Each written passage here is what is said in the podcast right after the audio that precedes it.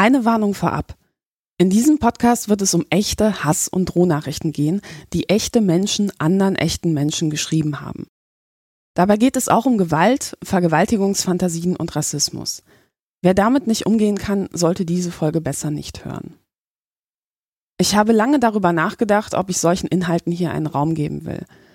Aber mir ist es wirklich wichtig, einmal ungefiltert zu zeigen, was Menschen, die sich politisch engagieren, heutzutage vor allem aus der rechten Ecke alles an den Kopf geschmissen bekommen. Willkommen bei der zweiten Folge vom Denkangebot Podcast. Mein Name ist Katharina Nokun und unser Thema heute lautet Hass und Gewalt im Netz.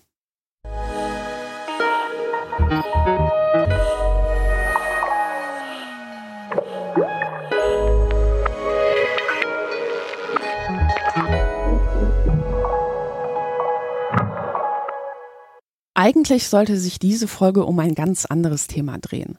Doch dann passiert etwas Unvorhergesehenes. Am 23. Januar 2019, ich weiß noch ganz genau, es war ein Donnerstag, liege ich abends im Bett und mache das, was man laut so ziemlich allen Work-Life-Balance-Ratgebern nicht tun sollte. Ich checke vor dem Schlafengehen schnell noch meine Mails. An einer Nachricht bleibt mein Blick hängen. Ich lese Hallo Katharina, du niedliche Polackenfotze. Wir werden dir jedes deiner Löcher aufreißen, bevor wir dich mit den Judenfotzen ins KZ verfrachten. Wir werden nicht nur dafür sorgen, dass sich kein jüdischer Untermensch mehr in Deutschland und weltweit sicher fühlt, sondern Prämien für jeden toten Juden ausloben. Der Staat ist geiziger als ihr scheiß Juden und wird euch nicht beschützen. Ihr könnt ja nach Israel auswandern, aber wir werden euch überall finden und die Welt von euch befreien. Der Brief schließt mit Sieg Heil und Heil Hitler und Viele Grüße. Und natürlich darf auch der obligatorische Hinweis auf den NSU 2.0 nicht fehlen. Das ist bei rechtsextremen Drohungen heutzutage quasi Standard. Ich lege das Handy zur Seite und atme erst einmal tief durch. Ich bekomme viele solcher Drogen. Und so traurig es klingen mag, ich habe mich dran gewöhnt. Aber trotzdem geht das nicht spurlos an einem vorbei. Es macht ein flaues Gefühl im Magen. Vor allem, wenn man im Bett liegt und eigentlich schlafen wollte. Ich weiß, dass es nicht gut ist, dieses Gefühl mit sich alleine auszumachen. Also mache ich einen Screenshot und poste ihn auf Twitter. Dann mache ich das Licht aus und gehe schlafen. Am nächsten Tag sehe ich, dass tausende Leute auf meinen Tweet reagiert haben. Viele Menschen wünschen mir Kraft und sagen, ich solle mich bloß nicht davon einschüchtern lassen. Was mich aber gewundert hat, war Folgendes. Viele waren absolut schockiert, wie es sein kann, dass man solche Nachrichten bekommt. Und ein User hat mir sogar unterstellt, ich hätte mir das nur ausgedacht und die Nachricht mit Photoshop bearbeitet. Eine Frau aber schrieb mir, ja, kenne ich, so etwas bekomme ich leider täglich. Und ich muss sagen, diese Erfahrung teile ich. Viele sprechen heute einfach nicht mehr darüber, weil man sich mittlerweile einfach so sehr daran gewöhnt hat, mit Hass bombardiert zu werden. Vor allem, wenn ich mich zu Themen wie Rechtsextremismus oder AfD äußere, bekomme ich einen Haufen solcher Drohungen. In den letzten Jahren wurde viel über Hass im Netz gesprochen. Doch viele der Berichte drehen sich vor allem um die Täter.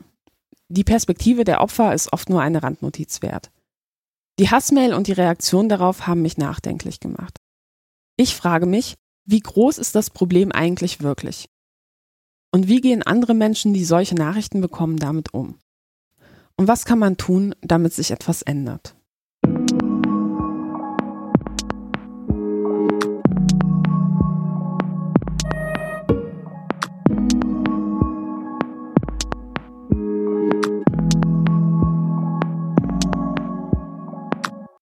Am Tag darauf schaue ich mir die E-Mail noch einmal genauer an. Überrascht stelle ich fest, dass ich anscheinend nicht die Einzige war, die diese E-Mail bekommen hat. Eine der anderen Adressen kenne ich. Es ist die von Marina Weißband. Marina Weißband war wie ich einmal politische Geschäftsführerin der Piratenpartei Deutschland. Ich beschließe sie nach ihren Erfahrungen mit Hassbotschaften zu fragen. Das erste Mal, dass ich eine Hassbotschaft bekommen habe, war unmittelbar nach der ersten Bundespressekonferenz, die ich gegeben habe, die auch mein erster großer Fernsehauftritt war. Ich saß im Taxi und bekam per Twitter, ich glaube, das war, wann hat sie sich eigentlich das letzte Mal die Haare gewaschen? Damals habe ich alles noch sehr ernst genommen. Ich habe damit gerechnet, dass man Gegenwind bekommt, wenn man als Politiker öffentlich ist. Aber ich habe nicht damit gerechnet, dass es so viel gibt, das völlig unsachmäßig gegen die Person geht, auch gegen völlig irrelevante Kleinigkeiten.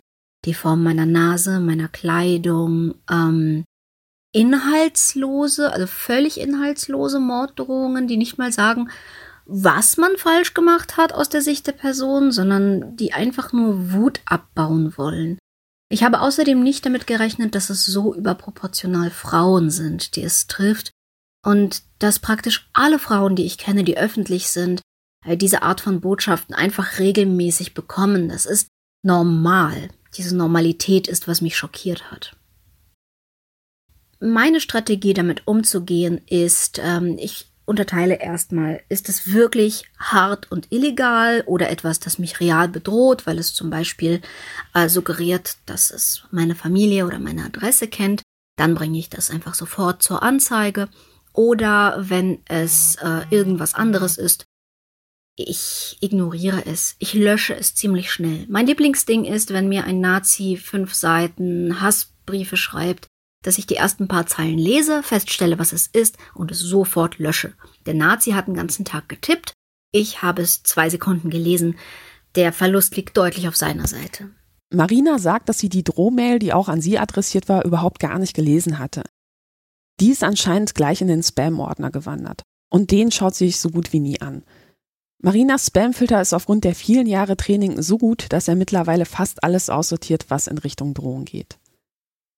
Spamfilter dienen also keineswegs nur dazu, um sich unerwünschte Viagra-Werbung und Betrugsmaschen vom Leib zu halten. Für einige Menschen sind sie unverzichtbar, damit man nicht schon zum Frühstück Morddrohungen serviert bekommt.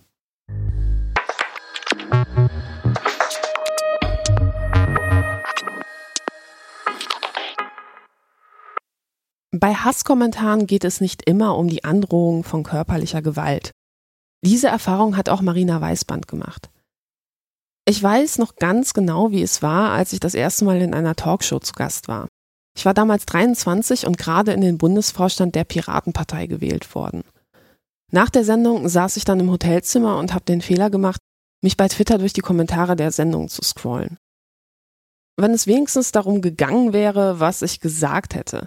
Aber in den Kommentaren oder in vielen Kommentaren ging es um alles andere als das. Es ging um meine Haare, meine Zähne, mein Gewicht, meine Klamotten.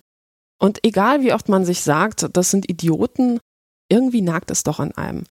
Vor allem, wenn man das erste Mal so eine Erfahrung macht und noch gar nicht weiß, wie man damit umgehen soll. Ich habe damals keinen wütenden Blogpost geschrieben und auch sonst kein Wort darüber verloren. Denn meine Sorge war, wenn ich mich darüber empöre, dann wird das als Schwäche ausgelegt. Und das kann man in der Politik wahrlich nicht gebrauchen. In der Politik braucht man halt ein dickes Fell, sagte ich mir und schwieg. Eine neue Generation von Politikerinnen will sich das aber nicht mehr gefallen lassen. Ich beschließe mit Ricarda Lang zu sprechen. Sie ist Bundessprecherin der Grünen Jugend und 2018 hat sie einen Post auf Facebook veröffentlicht, in dem sie mit dem Hass im Netz gegenüber ihrer Person abrechnet und zwar sehr umfassend. Das hat damals zu vielen öffentlichen Diskussionen, vor allem über das sogenannte Bodyshaming geführt. Und was das genau bedeutet, erklärt euch Ricarda am besten selbst. Bodyshaming, damit meint man, dass Menschen aufgrund von bestimmten körperlichen Merkmalen abgewertet werden.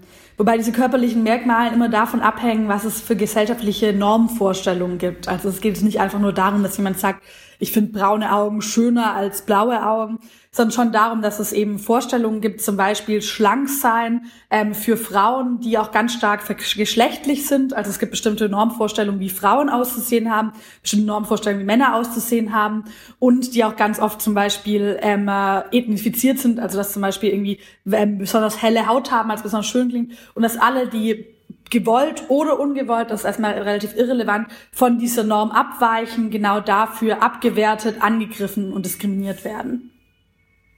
Und in meinem konkreten Fall ähm, war das vor allem das Thema Fettshaming, also dass ich ähm, dick bin, was ich eigentlich erstmal gar nicht so schlimm finde, wo ich auch kein Problem habe, das zu sagen, womit aber anscheinend sehr, sehr, sehr viele Menschen im Internet ein sehr großes Problem zu haben scheinen. Und dass ich gemerkt habe, dass ganz, ganz viele von den Kommentaren, die ich bekommen habe, also Hasskommentare, von Anfang an sich immer auf meinen Körper bezogen haben. Und zwar vollkommen unabhängig davon, wozu ich mich geäußert habe. Also es kann zum Thema Kohlekraft sein, es kann zum Thema europäische Finanzpolitik sein, das kann zum Thema Bildungspolitik sein. Es kamen immer Kommentare, die sich darauf bezogen haben, dass ich dick bin, als ob es für manche Leute immer noch ein Unding wäre, dass eine dicke Frau eine politische Meinung vertritt. Ich denke, ich habe über die Zeit auf jeden Fall eine dicke Haut entwickelt, was ich auch immer so ein bisschen widersprüchlich sehe. Also auf der einen Seite ist es natürlich gut, wenn man bestimmte Dinge nicht mehr an sich rankommen lässt. Auf der anderen Seite denke ich mir auch, eigentlich will ich mich an bestimmte Dinge gar nicht gewöhnen. Eigentlich finde ich es auch irgendwie falsch, dass ich in einer Gesellschaft lebe, in der ich mich daran gewöhnen muss, als fette Fotze oder als hässlich im Internet bezeichnet zu werden. Aber es hat auf jeden Fall was mit mir gemacht. Auch da wird ja auch auf so schon bestehende Selbstzweifel und Hinterfragungen angespielt. Also ich glaube jetzt zum Beispiel, wenn jemand mir gesagt hätte, du hast eine super hässliche Stirn oder super hässliche Ohren, wäre es mir wahrscheinlich relativ egal gewesen. Aber die Erfahrung als dicke Frau, das, was nicht mit einem stimmt, das, was falsch mit einem ist, dass man sich für seinen Körper schämen muss, die macht man ja auch außerhalb des Netzes und die macht man ja auch außerhalb von krassen Hasskommentaren. Das heißt, dass man als Frau von ganz klein auf eigentlich immer wieder wieder gespiegelt bekommt, schon als junges Mädchen, dass man schlank zu sein hat und dass man nicht hübsch genug, nicht begehrenswert genug, nicht ähm, richtig genug tatsächlich ist, wenn man nicht schlank ist. Und ich glaube, dadurch hat es für mich sehr viel ausgemacht, weil es natürlich auf Selbstzweifel, die einem eh schon immer wieder gesellschaftlich vermittelt werden, angespielt hat und der sich so draufgesetzt hat. Ich finde es verdammt wichtig und auch sehr mutig, dass Ricarda mit dieser Sache an die Öffentlichkeit gegangen ist. Denn mit diesem Problem schlagen sich ziemlich viele Frauen, die in der Politik aktiv sind, herum. Ich frage Ricarda auch noch, was ihre Strategien sind, um mit dem Hass umzugehen, der ihr online entgegenschlägt. Am Anfang habe ich tatsächlich sehr viel versucht, das einfach wegzudrängen und da gar nicht drüber nachzudenken, da es für mich immer so ein bisschen so ein Zeichen von Schwäche war, mich damit auseinanderzusetzen, weil ich eben auch dachte, nein, es kann jetzt nicht sein, dass ich irgendwie mich von einer total absurden Trollen im Internet beeinflussen lasse. Ich habe aber irgendwann gemerkt, dass das für mich nicht funktioniert, dass es eher dazu führt, dass ich das irgendwie ähm, in mich reinfresse, aber dann nicht damit nicht lerne, damit umzugehen und habe mich dann tatsächlich entschieden, öffentlich darüber zu sprechen. Und das hat mir total geholfen. Ich glaube aus zwei Gründen. Zum einen war es für mich eine Möglichkeit, anderen Leuten zu zeigen, was es auch heute noch bedeutet, als Frau politisch aktiv zu sein. Ganz vielen Leuten war es gar nicht bewusst. Ich habe viel Rückmeldung bekommen, vor allem von Männern, die mir geschrieben haben, boah, ich bin total geschockt, total krass. Und auf der anderen Seite konnte ich, glaube ich, auch vielen Frauen zeigen, dass sie mit dieser Erfahrung nicht allein sind und dass sie nicht selbst daran schuld sind und habe dann viel rückgespiegelt bekommen, dass es anderen Kraft gegeben hat, was natürlich auch mir wieder Mut gegeben hat. Und auf der anderen Seite war das für mich auch eine Möglichkeit, ein bisschen die Deutungsmacht über meine eigenen Erfahrungen zurückzubekommen, was eine Form von Selbstermächtigung war. Denn als Frau ist man in unserer Gesellschaft und gerade auch in Debatten im Netz ganz häufig in so eine passive Position gedrängt. Also man wird beleidigt, man wird gefallen, man wird herausgedrängt. Und dieser Moment zu sagen, ich teile diese Nachrichten und ich spreche darüber und ich spreche auch darüber, was es mit mir macht, das war eigentlich so ein selbstermächtigendes Moment von, ich hole mir diese Erfahrung zurück und ich beanspruche irgendwie die Deutungshoheit darüber.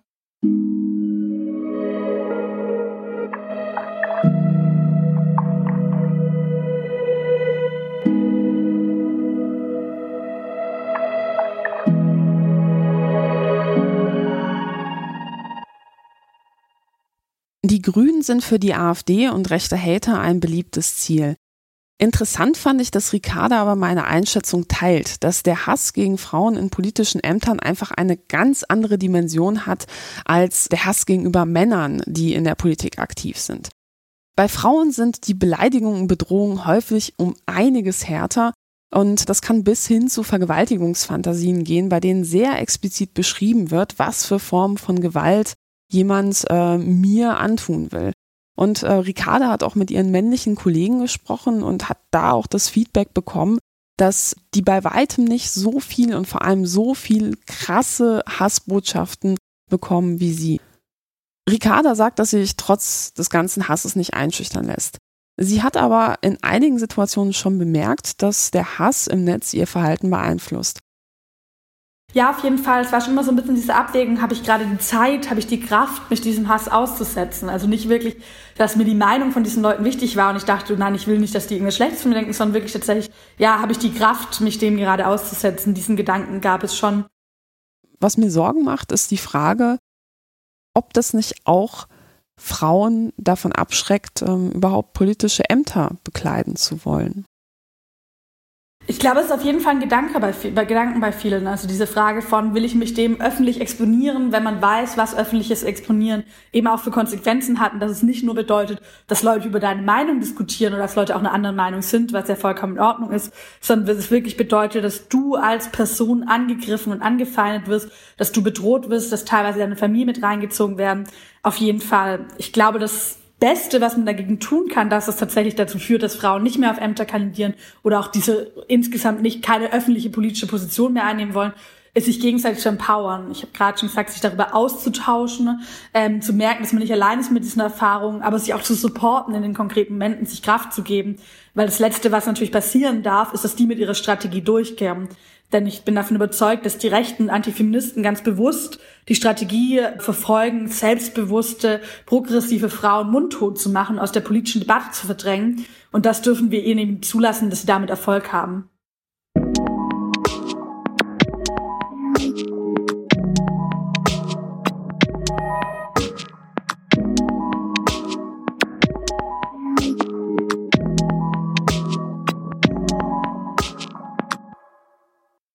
Die britische Organisation Demos hat sich einmal angeschaut, wie oft die Wörter Schlampe und Hure auf Twitter gepostet werden. Dafür haben sie Posts aus dem Zeitraum zwischen dem 9. Januar und dem 4. Februar 2014 analysiert. Das ist also ein Zeitraum, der kleiner ist als ein Monat. Ergebnis? Die Wörter fielen rund 6 Millionen Mal. Und ein Fünftel der analysierten Nachrichten waren sogar konkrete Drohungen, wie beispielsweise Du blöde, hässliche Schlampe, ich werde zu deiner Wohnung gehen und dir den Kopf abschneiden. Ich beschließe, eine Expertin zu fragen, wie groß das Problem heute ist. Ingrid Brodnik ist Journalistin und Autorin und hat ein Buch über Hass im Netz geschrieben. Sie sagt Folgendes. Tatsächlich gibt es, glaube ich, die Gefahr, dass gerade selbstbewusste feministische Frauen aus dem Internet weggemobbt werden. Und dafür kann man auch das Wort Silencing verwenden. Also das ist jene Taktik, bei der man bewusst so aggressiv ist, bis der Andersdenkende einfach nicht mehr diskutieren will. Also man vergiftet das Klima, bis am Ende ähm, keiner mehr da ist, der einem widerspricht. Und es gibt Indikatoren, dass Frauen besonders von Silencing betroffen sind oder dass es zumindest ein messbares Problem ist. Ich gebe ein Beispiel. Ähm, Amnesty International, die NGO, hat das Meinungsforschungsinstitut Ipsos Mori beauftragt, in acht Ländern weltweit Frauen zu befragen. Und die Frauen wurden gefragt, ob sie Erfahrungen mit beleidigenden oder gar hasserfüllten Kommentaren macht, gemacht haben in der Vergangenheit. Eine von vier Frauen sagte ja. Aber das wirklich Interessante an dieser Untersuchung von Amnesty International war folgendes. Die Frauen, die Hass oder Beleidigungen erlebt hatten, haben ihr Verhalten oft geändert. Sogar eine von drei Betroffenen gab an, danach zu gewissen Themen nicht mehr gepostet zu haben.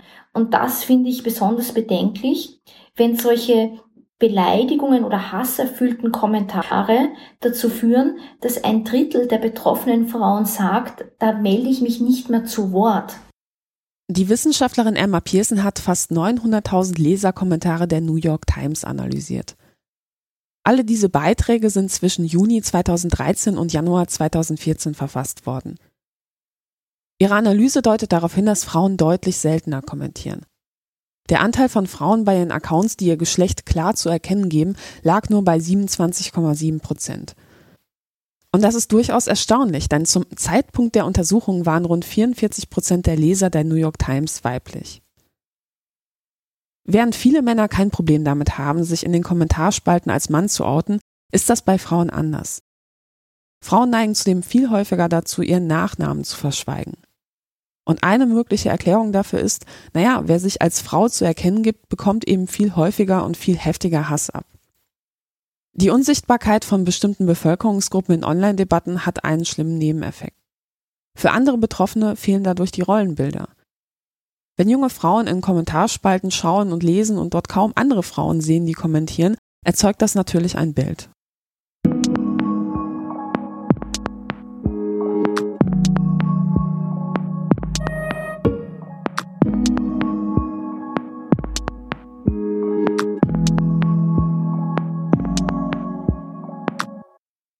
Oft heißt es, man bräuchte mehr Medienkompetenzvermittlung in Schulen, um den Hass im Netz einzudämmen.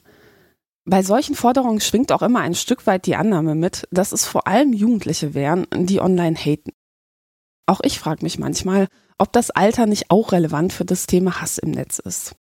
Aber ich habe da zugegebenermaßen eine andere Perspektive. Derzeit finden sich viele Hasskommentare unter Artikeln über Greta Thunberg. Greta Thunberg ist eine 16-jährige Klimaaktivistin und sie ist Initiatorin einer weltweiten Bewegung von Protesten für eine Reduzierung der CO2-Emissionen. Hunderttausende von Schülern auf der ganzen Welt schlossen sich ihrem Schulstreikprotest an.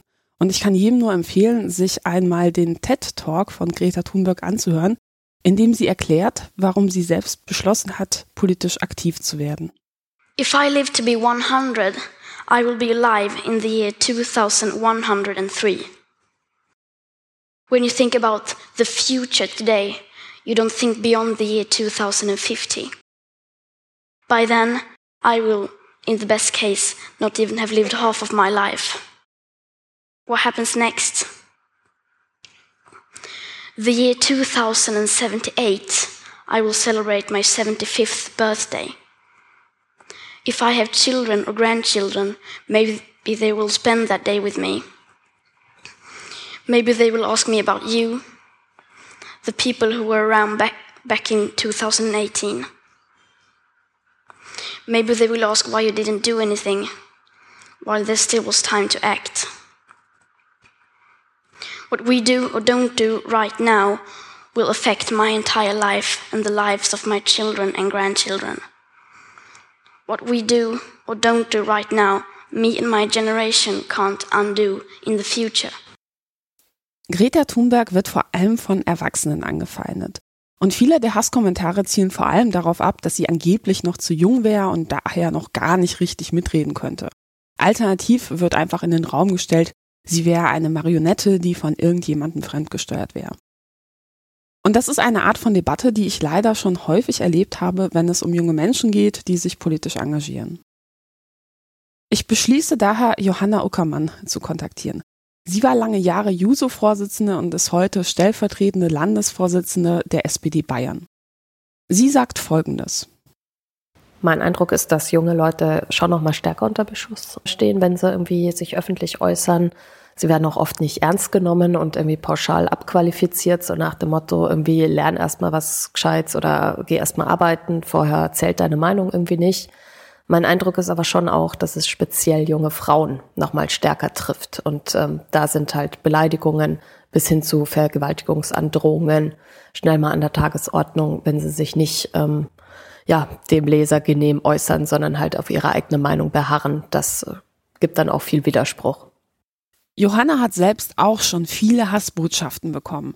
Ich bitte Sie daher, eine davon vorzulesen, damit sich die Zuhörer einmal ein Bild machen können, wie so etwas typischerweise aussieht. Ich könnte Sie von morgens bis abends mit faulen Eiern bewerfen für Ihre kackendreisten und verlogenen Äußerungen. Lesen Sie mal statt die Taz lieber bei PI News. Da lesen Sie, was Ihre Goldstücke hier alles so anrichten, was eben nicht in der verlogenen Staatspresse steht. Noch sitzt ihr da oben, ihr feigen Gestalten, vom Feinde bezahlt und dem Volke zum Spott. Doch einst wird wieder Gerechtigkeit walten, dann richtet das Volk und es gnade euch Gott.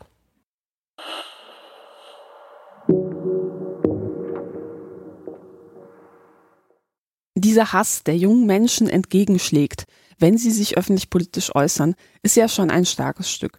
Und irgendwie ist es ja auch paradox. Denn jungen Menschen wird ja immer gerne vorgeworfen, sie würden sich nicht genug engagieren und sich nicht genug in die Debatten einbringen. Ja, aber wenn man es eben doch mal tut, dann ist es irgendwie auch nicht recht. Ich weiß noch ganz genau, als ich einen Zeitungsbeitrag vor einigen Jahren ähm, veröffentlicht habe, in dem es darum ging, dass ja vielleicht auch mal die Beamten in die gesetzliche Rentenversicherung einzahlen könnten, damit die nächste Generation auch noch von ihrer Rente leben kann. Danach habe ich einen Haufen wütender Nachrichten bekommen und der große Teil war sogar mit Name und Anschrift unterschrieben und manchmal stand sogar ein Doktortitel drunter, sogar wenn in der Mail selbst ähm, wüste Beschimpfungen waren. Und das hat mich schon ein bisschen ratlos zurückgelassen. Es ist ein Mythos, dass nur Jugendliche mehr Medienkompetenz gebrauchen könnten. Ich frage Johanna außerdem, ob sie das Gefühl hat, dass der Hass in den letzten Jahren mehr geworden ist. Ich finde auch, dass es zugenommen hat in den letzten Jahren. Ich glaube, es liegt auf der einen Seite daran, dass sich natürlich auch Kommunikationswege verändert haben. Es ist einfach schneller und einfacher möglich, mal einen Kommentar bei Facebook zu schreiben oder eine E-Mail, statt sich irgendwie hinzusetzen und irgendwie einen Brief abzutippen. Aber ganz klar hat sich auch einfach das äh, gesellschaftliche Klima verändert. Also es ist heute sagbar und irgendwie schreibbar, was ähm, früher auf jeden Fall tabuisiert war. Nun könnte man ja sagen, naja, das ist eben so heutzutage. Stellt euch mal nicht so an, einfach ignorieren und ein dickes Fell wachsen lassen und gut ist. Aber ganz so einfach ist es leider nicht. Es gibt Studien, die eindrucksvoll belegen, wie Beschimpfungen unsere Einstellung zu politischen Fragen beeinflussen können. Der Kommunikationswissenschaftler Dietmar Schäufle hat einen Versuch gemacht. Er hat zwei Gruppen einen Artikel über Nanotechnologie zu lesen gegeben. Der Artikel selbst war neutral gehalten. Das heißt, es war Pro und Contra drin, aber es wurde keine Wertung getroffen. Aber in den Kommentaren trafen dann die unterschiedlichen Positionen aufeinander. Beide Gruppen des Versuchs sollten sich die Zeit nehmen, sowohl den Artikel als auch die Kommentare zu lesen. Und danach schauten sich die Wissenschaftler an, wie ja, das Lesen die Einstellung der Probanden zum Einsatz von Nanotechnologie verändert hatte. Und jetzt wird's spannend. In einer der beiden Gruppen hatte man in den Kommentaren einfach, ja, zufällig Schimpfwörter eingestreut. Und der Effekt dieser kleinen Manipulation war eindeutig messbar. Wer die Beschimpfungen gelesen hat, versteifte sich umso mehr auf seine ursprüngliche Position und war weniger offen für die Gegenseite. Und zwar vollkommen unabhängig davon, ob man eher pro oder contra Nanotechnologie-Einsatz eingestellt war. Die Forscher nannten das den Nasty-Effekt, der Versuch zeigt also, Hass im Netz ist keineswegs harmlos. Und er wirkt sich eben nicht nur auf die Täter und Opfer aus, sondern auf alle passiven Mitleser. Hasskommentare polarisieren Debatten und befördern langfristig eine Spaltung der Gesellschaft.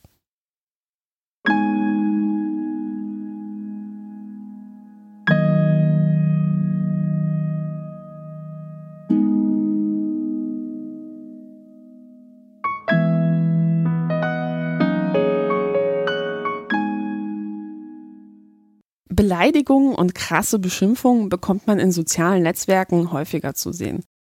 Seltener ist, dass die Täter noch einen Schritt weitergehen und beispielsweise Morddrohungen verschicken.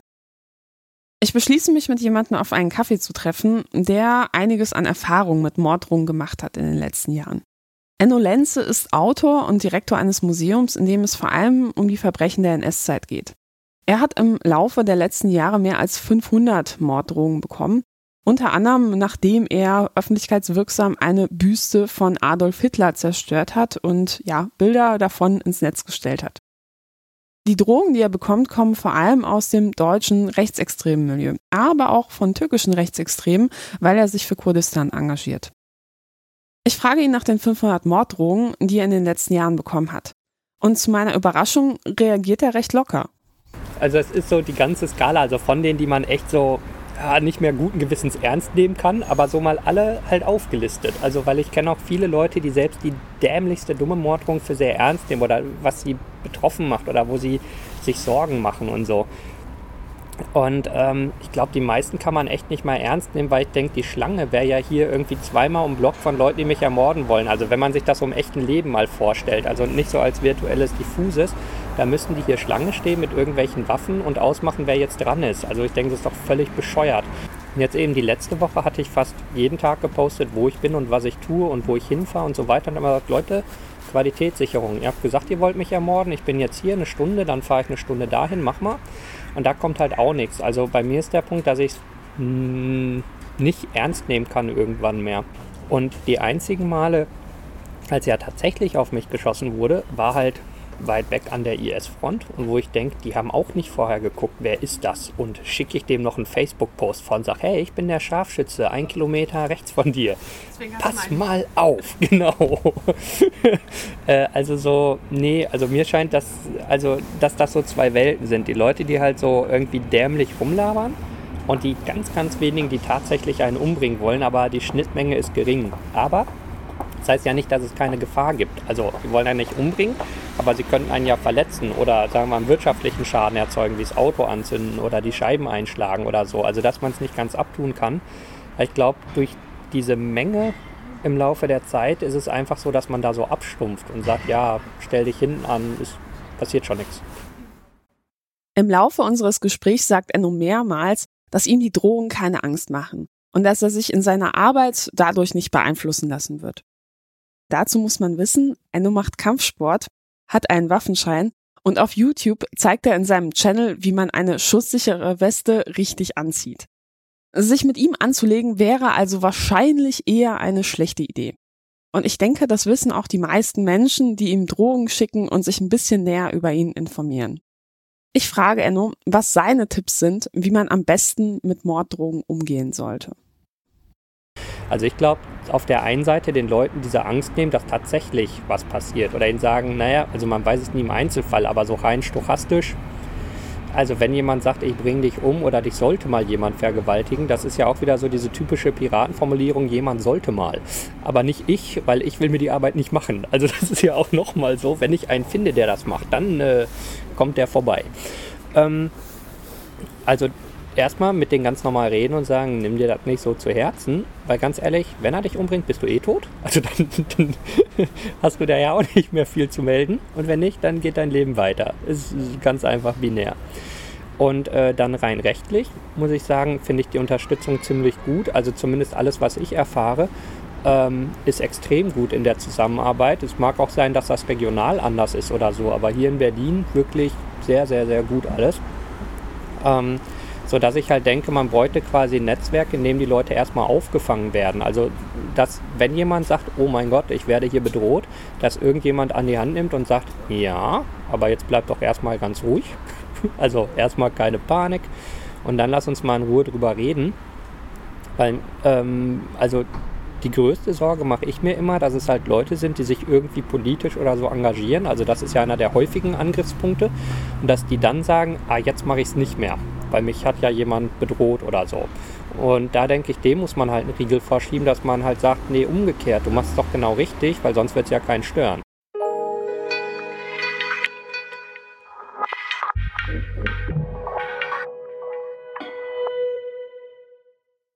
Ich habe Enno auch noch gefragt, ob die Drohungen eigentlich eher per E-Mail oder per Telefon reinkommen.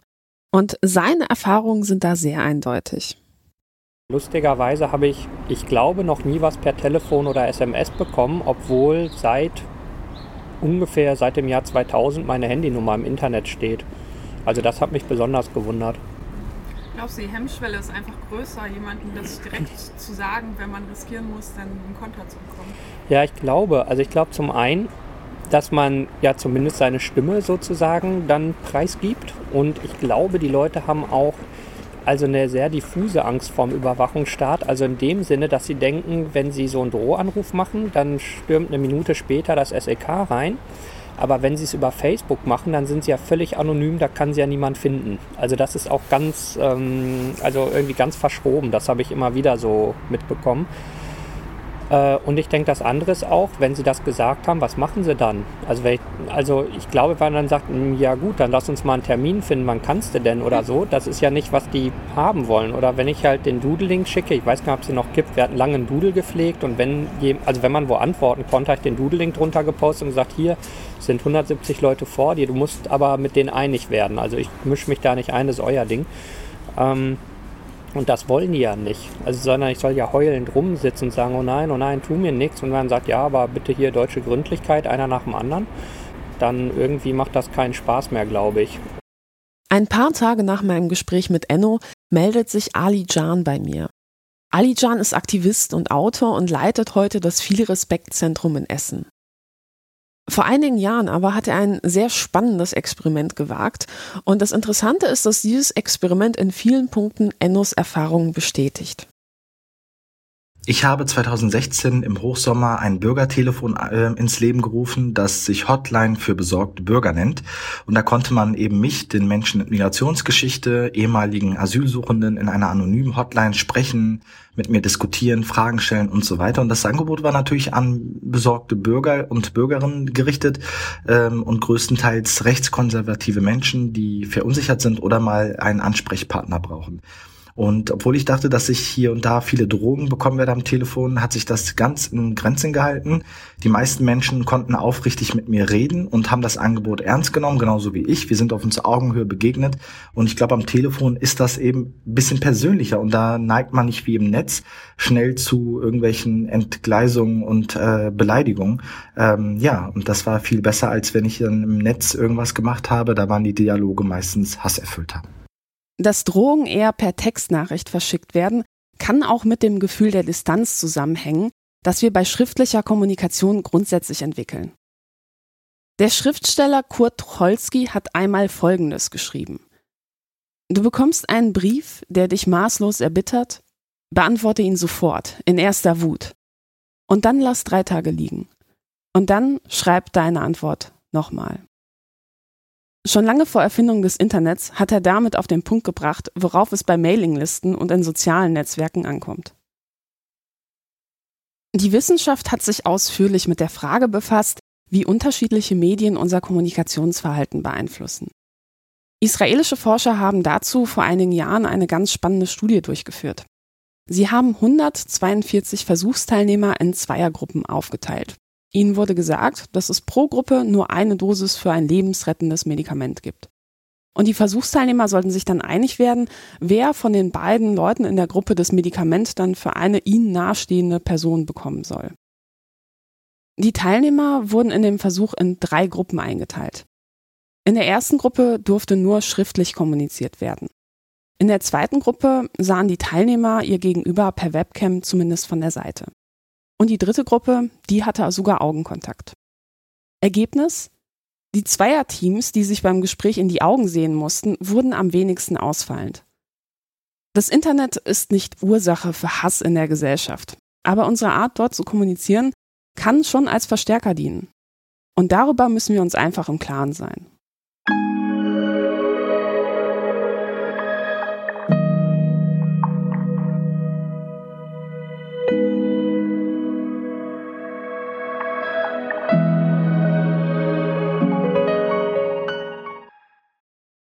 Es gibt Leute, die meinen, die Opfer von Drogen sollten sich nicht so anstellen. Und es sei auch nicht notwendig, mit so etwas zur Polizei zu gehen. Die reagieren sich eben einfach nur ab, heißt es, oder anders gesagt, Hunde, die bellen, beißen nicht. Das sehe ich durchaus anders. Ein Beispiel. Ich bin letztens in Berlin mit der S-Bahn gefahren. Ich musste eigentlich zur Warschauer Straße, bin aber dann schon am Alex ausgestiegen. Der Grund war ein älterer Mann, von einem auf den anderen Moment ist der vollkommen ausgerastet. Er ist durchs Abteil gerannt und hat geschrien, ihr Fotzen. Immer wieder hat er mit der Faust gegen ein Fenster gehauen. Und ich hatte keine Ahnung, was mit ihm los war. Ob er auf Drogen war oder betrunken oder einfach nur Choleriker. Der Wagen hat sich wenig überraschend an der nächsten Bahnstation sofort geleert. Und auch ich bin ausgestiegen.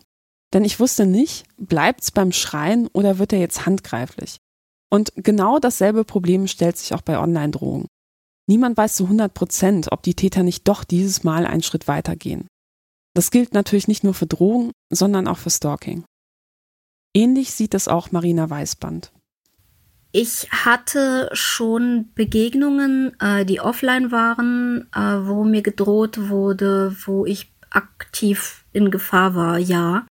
Ähm, das ist allerdings zum Glück auch schon länger her. Ich habe das Gefühl, es ist wieder ruhiger geworden um mich, seit ich nicht mehr so stark in der Öffentlichkeit stehe. Aber äh, ja, ich weiß mich sehr gut zu wehren in so einer Situation und äh, bin seitdem auch tatsächlich darauf vorbereitet. Das Schwierigste an äh, solchem Sprechen über Hassbotschaften finde ich, die, das Gleichgewicht zu halten, daraus es ernst zu nehmen und auch die Bedrohung zu verstehen, die es für Meinungsfreiheit bringt, und auf der anderen Seite sich nicht als Opfer zu generieren. Also zu sagen, ähm, ich stehe da drüber, es verkrüppelt mein Leben nicht, aber es ist trotzdem nichts, was man auf die leichte Schulter nehmen sollte.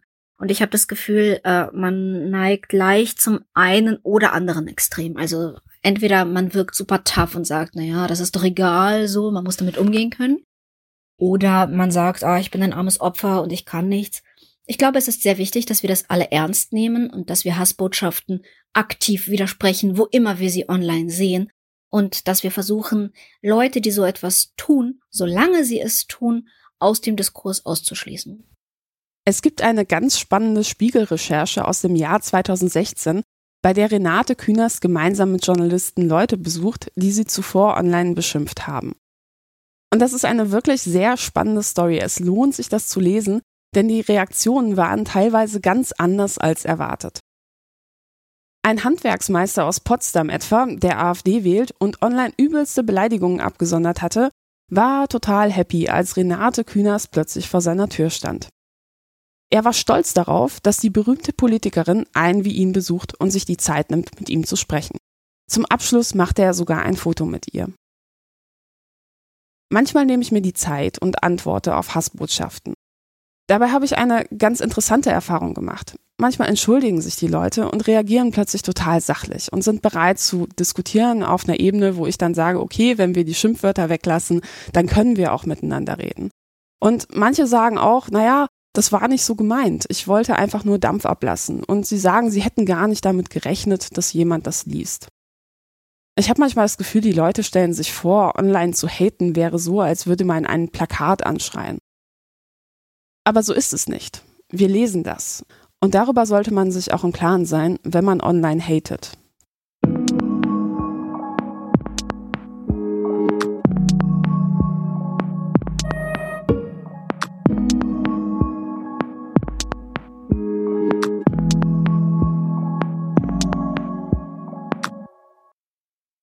Drohungen und Hass im Netz sind nicht immer das Resultat von echter Empörung. Oft steckt dahinter auch politisches Kalkül. Im Rahmen einer wirklich sehr empfehlenswerten Doku für Funk hat der YouTuber und Autor Reik Anders einmal im rechtsextremen Sumpf recherchiert, um zu schauen, woher kommt der Hass. Und dabei ist er auf wirklich erstaunliche Dinge gestoßen. Das ist Hans. Er ist für uns monatelang in rechtsextremen Zirkeln unterwegs. Online, undercover. Über Monate pflegt er seine Parallelidentitäten. Ausgiebig postet er in rechten Gruppen, teilt deren Inhalte. Er freundet sich mit rechten Aktivisten online an. Wir stoßen auf ein Video des ultrarechten YouTubers Nikolai Alexander. Es ist ein Aufruf zum Meme-Kampf. Ziel der ersten Kampagne ist es, die AfD so stark wie möglich in den Bundestag zu hieven. Wir werden heute also auch den Meme-Krieg oder vielleicht sogar Meme-Blitzkrieg, denn es sind ja nur noch 24 Tage, gegen die Köterrasse im Bundestag eröffnen. Es geht um Aktionismus und Patriotismus und dementsprechend muss man, um auf diesen Server zu kommen, da was nachweisen können sozusagen und das habe ich halt gemacht und, und bin da jetzt Mitglied. Das interne Organigramm der Gruppe zeigt, die 6000 rechten Aktivisten versammeln sich online unter strenger Hierarchie bei Reconquista Germanica, übersetzt Rückeroberung Deutschlands. Täglich gibt es Befehle, Inhalte, die angegriffen werden sollen, verkündet vom Oberkommando. Ja, die Hierarchie hat sich inzwischen ja auch noch schön aufgeschlüsselt. Es gibt Feldjäger und Sondereinsatzkommando, General, Paladin. Was treibt das Sondereinsatzkommando? So eine Art Stoßtrupp, die YouTube und Twitter nach Inhalten durchforsten, die dann angegriffen werden sollen. Am folgenden Tag hat der Stoßtrupp offensichtlich mich ins Visier genommen. Es geht um dieses Video. Nahezu alle Beobachter scheinen sich einig zu sein, dass sie auch die anstehenden Bundestagswahlen wieder gewinnen wird. Das Oberkommando fordert seine Mitstreiter dazu auf, mich zu beleidigen. Unmittelbar nach dem Befehl, um 21.14 Uhr, beginnen mehrere Accounts, verächtliche Kommentare unter mein Video zu posten. Was wirkt wie eine spontane Empörungswelle im Netz, wird in Wahrheit von rechten Aktivisten gesteuert. Die sind stramm organisiert und rüsten sich längst für größere Ziele. Bei Reconquista Germanica werden die Nutzer außerdem dazu aufgefordert, sich möglichst viele Fake-Accounts oder Sockenpuppen in sozialen Netzwerken anzulegen. Damit versucht die Gruppe gezielt Meinungen zu beeinflussen, Klicks der eigenen Videos hochzutreiben und Hashtags trennen zu lassen. Wer meint, so ein Memekrieg wäre eben nur ein harmloser Spaß von einigen Halbstarken, der irrt sich. Der US-Psychologe Donald Hepp hat bereits vor Jahrzehnten die Auswirkungen von Sprache auf unser Denken erforscht. In der Psychologie sagt man heute, what fires together wires together. Damit ist gemeint, wenn zwei Neuronen im Gehirn gleichzeitig angesprochen werden, entsteht eine Verknüpfung. Wenn wir beispielsweise häufig den Namen Hillary Clinton gemeinsam mit dem Vorwurf Wahlbetrug hören, dann entsteht, ob wir es wollen oder nicht, eine Verbindung in unserem Gehirn. Ein anderes Beispiel wäre das Wort kriminell und Flüchtlinge. Das bedeutet, je häufiger wir gehässige Kommentare oder sogar Lügen über Einzelpersonen oder Gruppen hören, desto eher entsteht in unserem Gehirn eine Verknüpfung. Wir werden also quasi umprogrammiert. Deshalb ist die organisierte Verbreitung von Fake News und Hass alles andere als harmlos. Das ist moderne Propaganda.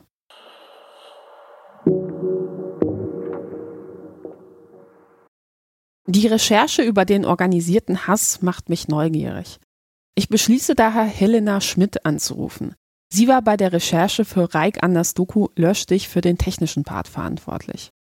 Sie sagt, also mir war das Ausmaß von solchen Gruppen wie Reconquista Germanica nicht klar. Also es gab ja in den Medienberichten immer die Gerüchte, ja, Social Bots machen die Debatte kaputt und so weiter. Und letztlich haben wir herausgefunden, dass Social Bots gar nicht benötigt werden. Es gibt einfach genug Menschen, die sich quasi als Bot einsetzen lassen und dann aus eigenem Interesse dann das tun, was man den Social Bots vorgeworfen hat. Die haben ja aktiv vor der Bundestagswahl auch Twitter-Hashtags im großen Stil gekapert. Als wir uns auf dem Chaos Communication Kongress in Leipzig getroffen haben, hat mir Helena außerdem erzählt, dass sie im Rahmen der Doku auch eine umfassende Datenanalyse aller größeren Medien- und Parteiseiten gemacht hat. Ziel war es, einmal zu erfassen, wie groß das Problem Hass im Netz tatsächlich ist. Dafür hat Helena eigens ein neuronales Netz entwickelt, das Hate Speech automatisiert nach vorher festgelegten Regeln erkennen kann. Das Ergebnis? Insgesamt ist der Anteil von Hass im Netz gar nicht so groß. In nur ungefähr drei Prozent aller erfassten Kommentare wurde gehatet. Aber es gibt natürlich Hotspots. Während bei Bibis Beauty Palace auf YouTube so gut wie gar keine Hasskommentare zu finden sind, ist der Ton in der Kommentarspalte bei anderen Channels geradezu unterirdisch. Einige YouTuber werden regelmäßig zur Zielscheibe von rechten Hatern.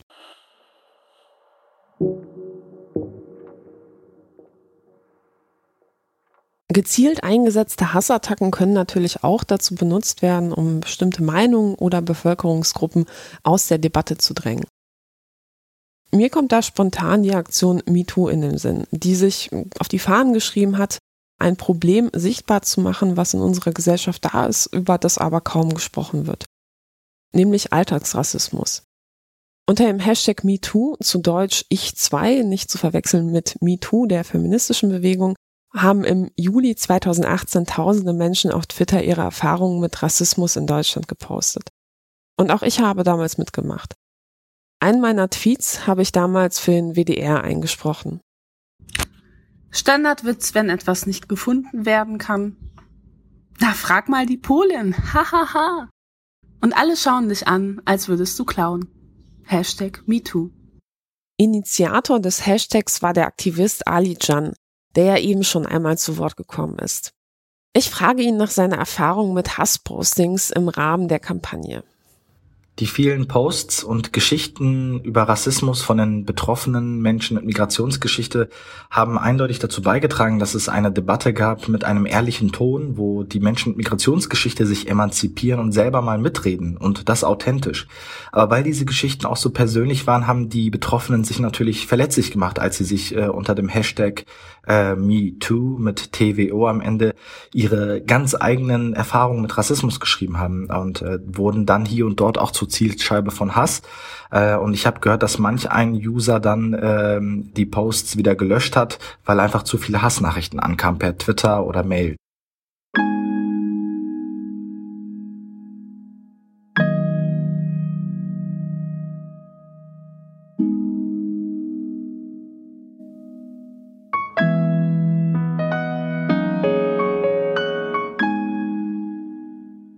Im Januar 2019 veröffentlichte ein Jugendlicher vertrauliche Daten von fast 1000 Politikern, Journalisten und Aktivisten. Es ging dabei vor allem um die Privatnummern und Adressen.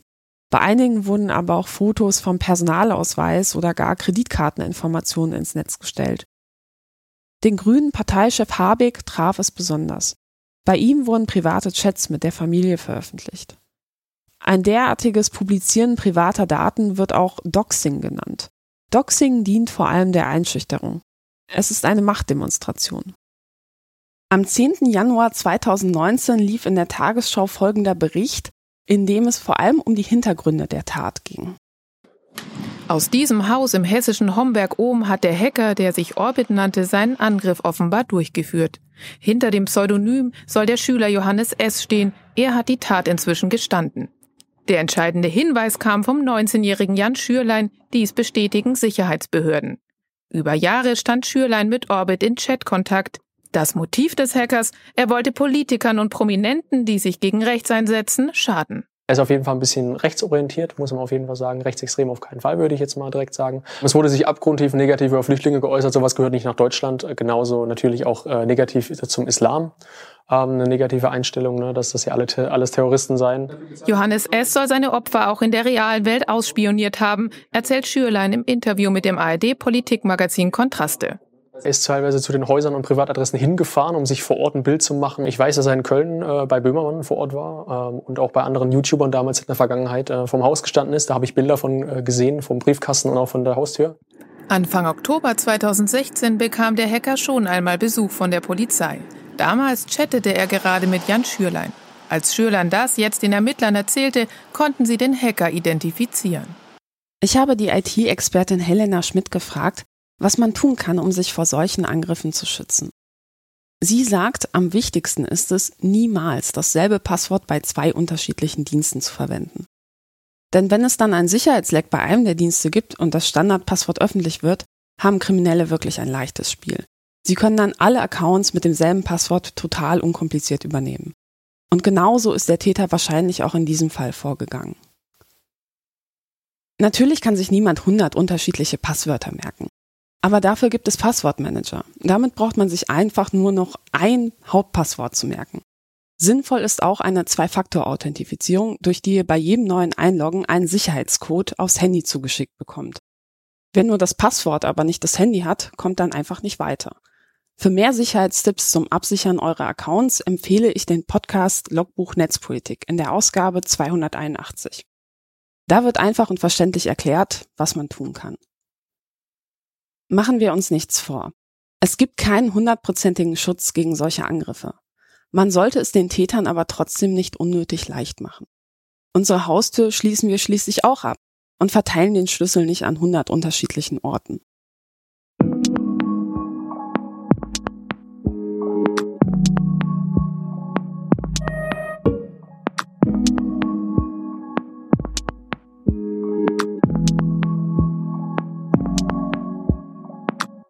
Zurück zu meiner Hater-Mail, in der mir gedroht wird, mich zu vergewaltigen und mich anschließend in ein KZ zu verfrachten. Ich bin damit natürlich zum Anwalt gegangen. Genauer gesagt zu Udo Vetter. Er ist Strafverteidiger und schreibt im Lawblog regelmäßig über seine Fälle. Ich frage ihn, mit welchem Strafmaß Täter eigentlich zu rechnen haben. Ja, also äh, Beleidigung, das heißt Ehrverletzungen, äh, die werden mit Freiheitsstrafe bis zu maximal zwei Jahren oder Geldstrafe bestraft. Dann gibt es äh, noch andere Dinge, wie zum Beispiel die Verleumdung, wo man also wieder besseres Wissens unwahre Dinge über jemanden behauptet. Da kann die Freiheitsstrafe dann schon bis zu fünf Jahren betragen. Allerdings ist es äh, so, das äh, kann ich als Strafverteidiger sagen, äh, in der Regel ist es natürlich so, wenn es um normale Beleidigung geht und ähm, das jetzt nicht ständig vorgekommen ist durch den betreffenden Täter, da redet man natürlich nicht über Haftstrafen, sondern gegebenenfalls höchstens über Geldstrafen oder eben Einstellungen des Verfahrens gegen entsprechende Geldauflagen. Bei einer Bedrohung reden wir über den Paragraphen 241 StGB. Ähm, der sieht vor, dass es eine Freiheitsstrafe bis zu einem Jahr geben kann. Dieser Tatbestand gilt für Fälle, äh, wenn man also jemandem eine Gewalttat androht. Äh, diese Bedrohung muss dann aber allerdings auch realistisch sein. Also alles, was von vornherein offensichtlich äh, nur Fantasiegebilde sind oder ähnliches, das würde da möglicherweise nicht runterfallen. Es macht dabei natürlich einen Unterschied, ob jemand zum ersten Mal auffällig wird oder ob es sich um einen Wiederholungstäter handelt. Das gilt auch für den Straftatbestand der Volksverhetzung. Im Februar 2019 verurteilte ein Berliner Gericht eine 64-jährige Rentnerin zu einer Strafzahlung von 4.600 Euro. Sie war bereits einschlägig vorbestraft und hatte über drei ihrer Facebook-Accounts volksverhetzende Inhalte verbreitet, in denen Flüchtlinge mit Tieren gleichgesetzt wurden und ihre Vernichtung gefordert wird. Die gelernte Verkäuferin erklärte vor Gericht natürlich, sie sei weder rassistisch noch ausländerfeindlich. Schon klar, so etwas postet man ja auch aus Versehen. Wahrscheinlich ist sie einfach jedes Mal auf der Maus ausgerutscht. Ich habe Udo Vetter gefragt, ob er das Strafmaß für Bedrohung eigentlich für angemessen hält. Seine Antwort hat mich dann doch etwas nachdenklich gemacht.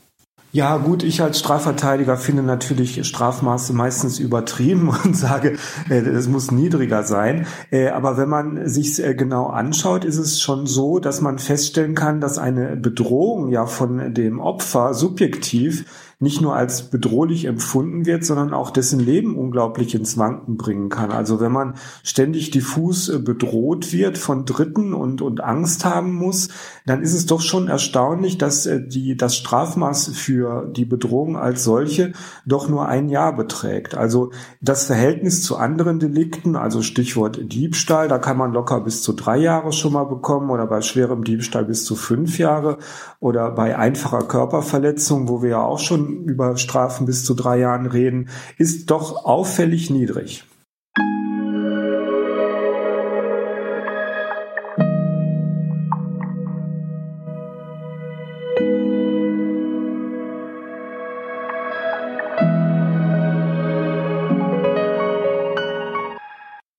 Positiv überrascht hat mich die Tatsache, dass viele meiner Gesprächspartner gute Erfahrungen damit gemacht haben, Drohungen konsequent zur Anzeige zu bringen. Enno Lenze, der in seinem Leben bereits mehr als 500 Morddrohungen bekommen hat, sagte mir etwa Folgendes. Also gut aufgehoben, total. Also ich werde da jedes Mal völlig ernst genommen. Also es macht keiner Spaß drüber. Es sagt auch keiner, oh, das war jetzt aber irgendwie, das hättest du dir sparen können. Gar nichts. Also wirklich komplett für voll genommen durch die Reihe. Und das also seit Jahren, weil ich auch dachte, wenn ich jetzt zum 50. Mal was schicke, müssen die doch irgendwann sagen, ey, du, das, so, da passiert nichts mehr, aber ist nicht der Fall. Also war ich ähm, also durchaus positiv überrascht, weil ich dachte, das landet im Aktenordner und ich höre nie wieder was von. Und ähm, Resultate zum Teil ja. Also ich kriege ja nur zum Teil das Feedback mit, weil ich also nicht zivilrechtlich gegen vorgehe, das interessiert mich nicht, sondern eben nur strafrechtlich die Anzeige erstatte. Es gab einen Fall, der war besonders lustig. Da hat jemand über Facebook gedroht mit so einem vermeintlich anonymen Profil oder so und auf irgendeinem von seinen Fotos war im Hintergrund ein Teil von einem Kfz-Kennzeichen zu erkennen. Das haben die zu einem Unternehmen zurückverfolgt, also wo das so in die Fahrzeugflotte passte. Und der hatte so ein paar Fotos tatsächlich von sich auch in seinem Profil. Und äh, wo er mit vermeintlichen Waffen hantierte. Das waren dann aber nur so Software-Pistolen, wie dann viel später rauskam. Und da sind sie halt zum Unternehmen gefahren, zur Personalabteilung und haben gesagt, hallo, ähm, hier Landeskriminalamt, wir ermitteln für ähm, irgendwie Straftaten, rechte Gewalt. Kennen Sie diese Person auf dem Foto? Aus Datenschutzgründen dürfen wir natürlich nicht sagen, worum es geht. ja gut, das ist dann auch egal. Und Person konnte dann zugeordnet werden weil ich auch gesagt, das ist ja eigentlich völlig egal, ob der verurteilt wird oder nicht. Die ganze Firma weiß, was Sache ist. Also das wird doch keiner für sich behalten. Also ich meine, wir wissen alle, wie gut Datenschutz in Unternehmen funktioniert. Garantiert hat das fünf Sekunden gedauert und der nächste wusste es. ähm, da ist dann am Ende das Verfahren eingestellt worden. Also weil äh, war so eine, also im Prinzip, die haben gesagt, er hat so eine halbgare Begründung, dass das nicht so gemeint war. Wollen Sie sozusagen das weiterverfolgen? Naja, er sagt eigentlich nicht, weil ihr habt gar keinen Bock, mich drum zu kümmern. Aber allein die Sache, dass sie in seiner Firma aufgelaufen sind, glaube ich, dürfte in so Fall schlimmer sein, als wenn er irgendwie 20 Sozialstunden oder so kriegt, die sozusagen sein Leben nicht beeinflussen. Das fand ich ganz interessant weil mir auch schon schien, dass da zumindest so einzelne Polizisten schon, also denen ist klar, dass die Verurteilungen mäßig sind oft. Aber man kann ja auch bei den Ermittlungen, sagen wir mal, freundlich oder nervig ermitteln demjenigen gegenüber. Wo ich denke, in dem Fall finde ich das ganz gut, wenn man so ein bisschen rumbohrt, zumindest äh, die Leute nervt und dann müssen sie vorgeladen werden, dann müssen sie sich eine blöde Begründung einfallen lassen. Und ich glaube, alleine dieses enttarnt werden sozusagen, das ist, glaube ich, für viele da ein großes Problem und auch, also was für ein wirklich Geheule und Gewinsel in den Aussagen dann zum Teil ist. Und ich wusste das ja nicht und da tut mir leid und ich wusste ja nicht, dass die Polizei bei mir zu Hause auftaucht und meine Kinder und die Familie. Man denkt, ja, aber da merkt man doch, irgendwas hat es gerade bewegt. Also offensichtlich hat die Person sich sehr gestört gefühlt. Und das ist ja im Prinzip der Punkt. Und ich denke, ich will ja auch sozusagen umgekehrt da keinem sein Leben kaputt machen oder irgendwas. Also die Strafen sind jetzt ja eh nicht so hoch. Aber wenn die Person merkt, so, nee, da passiert was, das wird ernst genommen vom Staat, dann scheint mir schon, dass das für viele so ein Punkt ist, wo sie beim nächsten Mal zweimal überlegen. Also, weil ich auch denke, so, also so Fälle, wo die dann zum Beispiel bei Leuten zu Hause aufgelaufen sind, um das Notebook zu beschlagnahmen. Und da muss der seiner Frau erklären, warum gerade die Polizei das Notebook mitgenommen hat. Mm, und da ist die Begründung fast egal. das gibt Ärger nachher. Und deswegen scheint mir schon, das bringt in der Form was. Bei Verurteilung sind es dann so äh, kleine Bußgelder, Sozialstunden, also überhaupt nichts Ernsthaftes äh, oder nichts, wo ich denke, dass es, das, dass es die Person, sagen wir, nachhaltig und lange stört, sondern eher wirklich dieses Verfahren da vorn zu wissen, man wird gefunden. Und deswegen bin ich unterm Strich zufrieden mit. Also weil bei mir wird es immer weniger mit den Drohungen.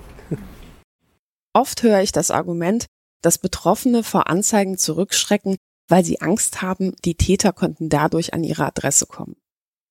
Aber auch hierfür gibt es eine einfache Lösung, sagt mein Anwalt. Äh, wer sich da ein bisschen auskennt oder mal Opfer von so einer Geschichte werden sollte und eine Strafanzeige machen möchte, der sollte von sich aus, wenn er die Anzeige macht, auf den Paragraphen 68 Strafprozessordnung hinweisen.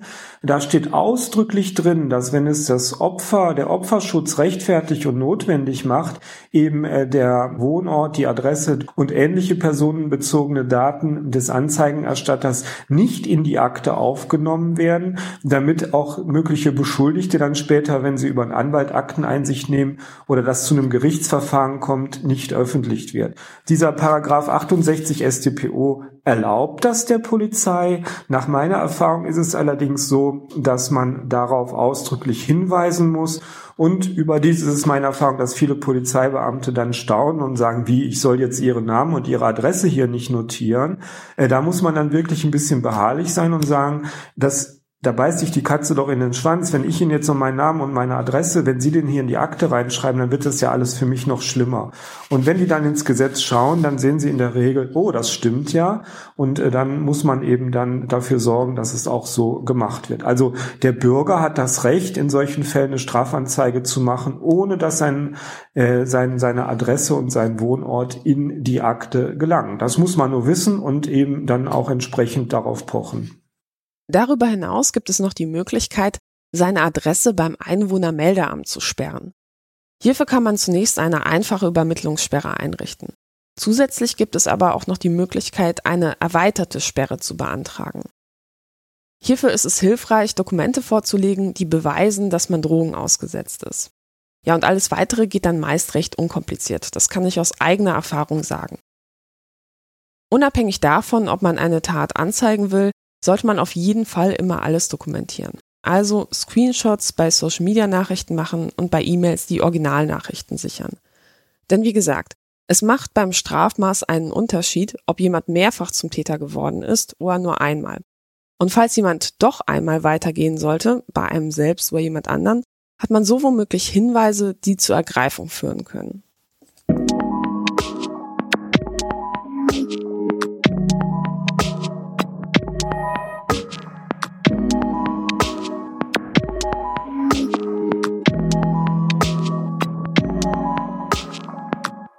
Ich habe zu Beginn dieser Folge gesagt, dass es vor allem um die Perspektive der Opfer von Drogen und Hass gehen soll.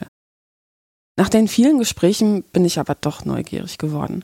Ich frage mich, wer macht sowas? Wer schreibt wildfremden Leuten so einen Quatsch? Um mehr zu erfahren, verabrede ich mich mit der Autorin und Journalistin Ingrid Brodnik zu einem Telefongespräch. Sie sagt, bei denjenigen, die so etwas schreiben, handelt es sich keineswegs nur um harmlose Trolle. Ein Troll ist eigentlich ein spezieller Typ Internet-User. Das ist einer, der wirklich von der Provokation lebt. Und was wir online erleben, sind nicht klassische Trolle meistens, sondern User, die das ja nicht aus Spaß machen, sondern aus Ernst. Die allermeisten hasserfüllten Debatten, die leiden nicht unter Trollen, sondern unter Glaubenskriegern. Das sind User, die einfach zu 100 Prozent eine Überzeugung haben und die das Internet als ein Kriegsgebiet sehen, wo sie diese Überzeugung ausleben wollen. Wenn ich so eine arge Überzeugung habe, vielleicht auch glaube, dass das, was weiß ich, Vaterland, die Nation, ähm, Europa, keine Ahnung, gefährdet ist, dann wirkt es auch plausibler, dass man besonders hart postet, also dass man auch schrille Instrumente, bösartige Instrumente einsetzt für die gute Sache in diesem Glauben. Je nachdem, ob ich einen Troll vor mir habe oder einen Glaubenskrieger, sind wahrscheinlich unterschiedliche Reaktionen sinnvoll. Äh, es heißt schon zu Recht, um, ähm, don't feed the trolls, also fütter keine Trolle, steig auf solche Provokationen nicht ein, weil einen klassischen Troll, den werde ich tatsächlich häufig los, indem ich dem überhaupt keine Aufmerksamkeit schenke, indem ich dem bewusst ignoriere, weil das ist eigentlich der totale ähm, Misserfolg des Trolls, wenn er keine Emotionen hervorruft. Ein Glaubenskrieger ist anders. Ein Glaubenskrieger, der zieht das Internet als ein Schlachtfeld, um seine Weltsicht voranzutreiben. Und ähm, da kann es durchaus sein, dass das Ziel von Glaubenskriegern ist, Diskussionsräume zu besetzen und mit ihrer Ideologie quasi zu durchdringen. Das heißt, bei Glaubenskriegern ist Stillsein eher genau in ihrem Sinne, weil die wollen die einzigen sein, die am Ende noch reden. Das heißt, bei Glaubenskriegern, glaube ich, muss man sehr stark auf den Umgangston pochen und wenn jemand wiederholt dagegen verstößt, den zum Beispiel aussperren. Übrigens, es gibt eine Studie aus dem Jahr 2014 mit dem Titel Trolls Just Wanna Have Fun, die sich ausführlich mit dem Phänomen des Trollens beschäftigt hat. Im Rahmen der Studie zeigte sich, dass Trolle im Schnitt anscheinend eher männlich sind und dass Trolle sadistische Charakterzüge aufweisen. Wenn Sie Ihre Opfer leiden sehen, ist das also genau die Reaktion, die Sie provozieren wollen. Einem Troll zu schreiben, das hat meine Gefühle verletzt, bitte lass das, ist also genau die falsche Strategie. Trolle wollen ihre Opfer leiden sehen und das sollte man ihnen nicht geben. Ingrid Brodnik sagt, es gibt noch eine weitere Erklärung für die Zunahme von Hasskommentaren und diese Erklärung finde ich ehrlich gesagt besonders erschreckend. Sie sagt, einige User werden anscheinend zum Haten sozialisiert. Was man, glaube ich, beobachten kann, ist, dass es teilweise harte Diskussionsgruppen, Fanpages gibt, wo ein gewisser Ton Normalität ist, auch ein ziemlich arger Ton. Und man sieht dann, dass User diese Tonalität auch hinaustragen, also zum Beispiel beim Spiegel dann posten in derselben Tonalität weil ihnen gar nicht auffällt, was sie da machen. Ich gebe ein Beispiel. Ähm, ich habe mal eine, Mit, äh, eine Mitarbeiterin der Caritas, also eine, eine Sozialarbeiterin interviewt, die sich für Flüchtlinge einsetzt und die hatte auch so eine Hilfsseite, eine sehr wichtige Hilfsseite in Österreich betrieben. Und ein 15-jähriger Bursche aus Vorarlberg hatte im Dialekt quasi geschrieben, alle Flüchtlinge aufstellen, vergasen. Und sie hat diesen User dann angeschrieben und gesagt, ich werde sie anzeigen. Dann kam sie drauf, dass es ein Jugendlicher ist. Auf jeden Fall hat dieser Bursche, dieser Junge dann gesagt, in seinem Umfeld reden alle so. Also die Gefahr ist, dass eine gewisse Wortwahl Normalität wird. Und ich rede auch häufig mit Usern, die ähm, in so erhitzten ähm, Zirkeln diskutieren. Ähm, da hört man immer wieder, so reden ja alle. Und ich glaube, das ist ein bisschen die Gefahr, dass gewisse Sprache auch durchaus zum Beispiel NS-Diktion wie Vergasung normales Reden wieder wird und dass es in manchen Gruppen tatsächlich dann niemanden gibt, der sagt, Achtung, du, das ist ganz schlimm, was du gerade sagst. Ingrid Brodnik erzählt mir von einer sehr interessanten Studie des Wissenschaftlers Solomon Esch aus dem Jahr 1950, in der es um die Auswirkungen von Gruppendruck geht. Die Teilnehmer des Experiments wurden in Gruppen von acht Personen zugeteilt. Dann wurde jeder Gruppe gesagt, sie sollten sich ein Blatt Papier ansehen, auf dem drei unterschiedlich lange Striche aufgemalt waren. Die Striche sollten sie dann mit einem zweiten Blatt vergleichen, auf dem ein einzelner Strich war. Die Versuchsteilnehmer sollten sagen, welche Striche gleich lang sind. Es war also eine total einfache Aufgabe. Was die Teilnehmer nicht wussten, in jeder Gruppe gab es nur einen Versuchsteilnehmer. Der Rest waren Schauspieler. Es zeigte sich, wenn die Schauspieler einstimmig ein falsches Ergebnis für das Richtige ausgaben, dann schlossen sich in erstaunlich vielen Fällen die Versuchsteilnehmer an. Obwohl eindeutig sichtbar war, dass dieses Ergebnis absolut falsch war. Wenn aber nur einer der sieben Schauspieler eine andere Meinung vertrat, wurden die Teilnehmer mutiger und standen viel häufiger zu ihrer Meinung. Das bedeutet, schon ein einzelner Widerspruch kann viel bewirken, auch wenn es uns manchmal überhaupt nicht so erscheint. Seine Stimme zu erheben ermutigt eben auch andere, es einem gleich zu tun.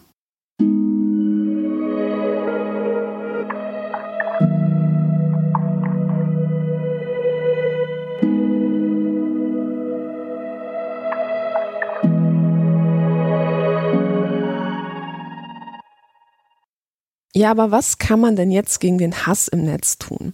Das fragt sich zunehmend auch die Politik. Seit dem 1. September 2017 ist in Deutschland das sogenannte Netzwerkdurchsetzungsgesetz, kurz NetzDG, in Kraft. Netzwerken mit mehr als zwei Millionen Nutzern drohen seitdem Geldstrafen von bis zu 50 Millionen Euro, wenn sie strafbare Inhalte nach einer Meldung nicht innerhalb von 24 Stunden sperren. Doch so richtig erfolgreich scheint diese Maßnahme nicht zu sein. Der Eindruck entsteht jedenfalls, wenn man folgenden Bericht der Tagesschau vom 24. Dezember 2018 hört.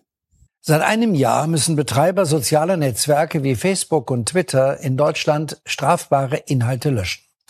Das Netzwerkdurchsetzungsgesetz soll Opfer von Verleumdung, Beleidigung und Bedrohung im Internet besser schützen. Denn viele Täter fühlen sich im Netz vor Strafverfolgung sicher und die Ermittlungen sind meist schwierig und aufwendig.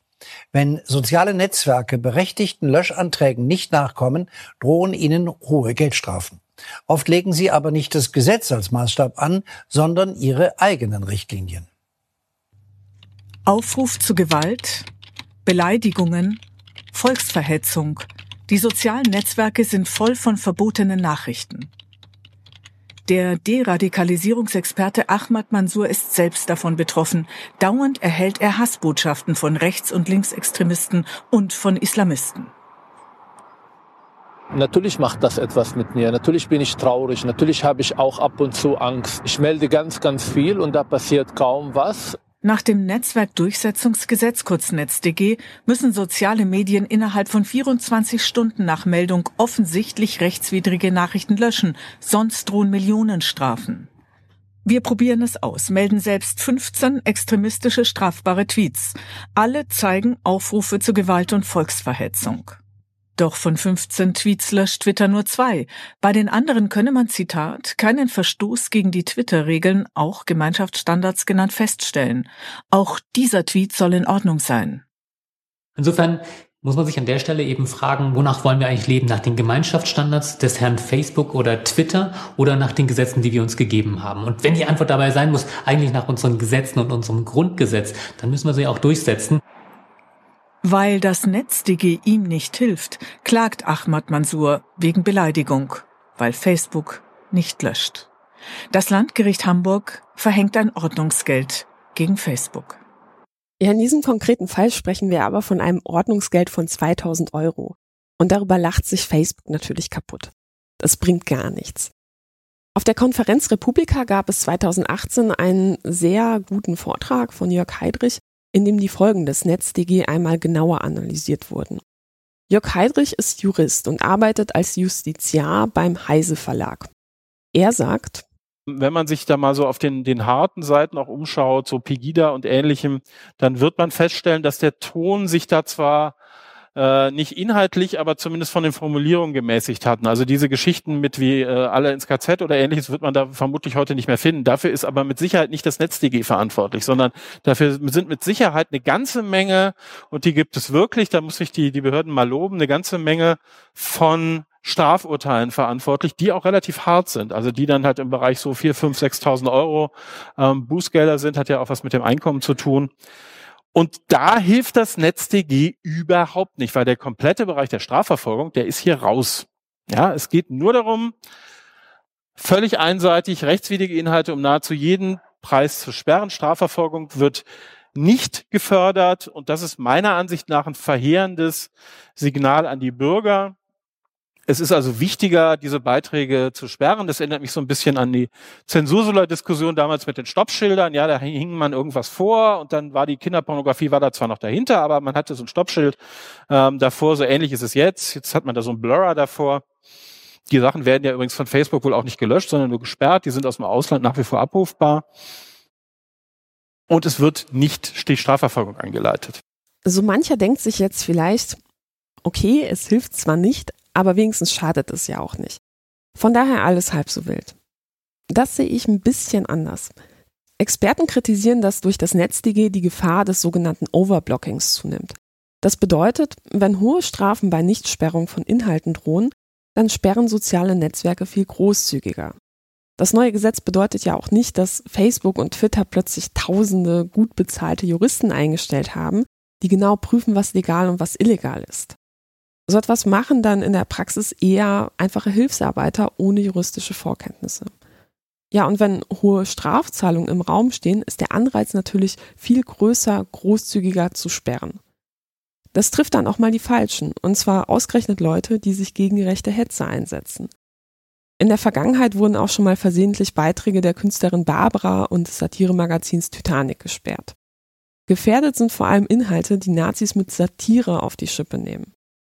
Ob das dann so im Sinne des Erfinders war, wage ich mal zu bezweifeln.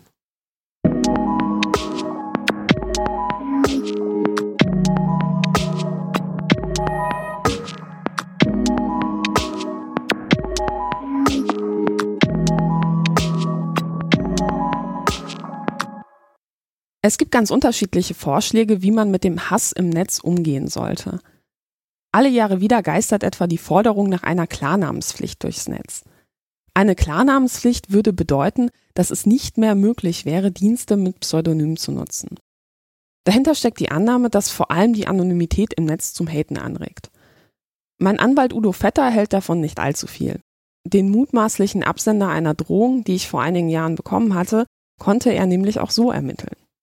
Ja, soweit ich mich jetzt erinnere, war es ja so, dass äh, der Täter ermittelt werden konnte, weil er ähm, unter seinem gleichen Nicknamen irgendwann mal auf einem Online-Shop, glaube ich, sich für eine, äh, da hat er wohl gesagt, er hätte in dem Online-Shop Wurst bestellt und äh, die, diese Wurst ist ihm dann geliefert worden und er sei sehr zufrieden damit. Also da konnte man dann halt über den Online-Shop hin, glaube ich, so war es, äh, dann die mögliche Adresse des Betreffenden ermitteln.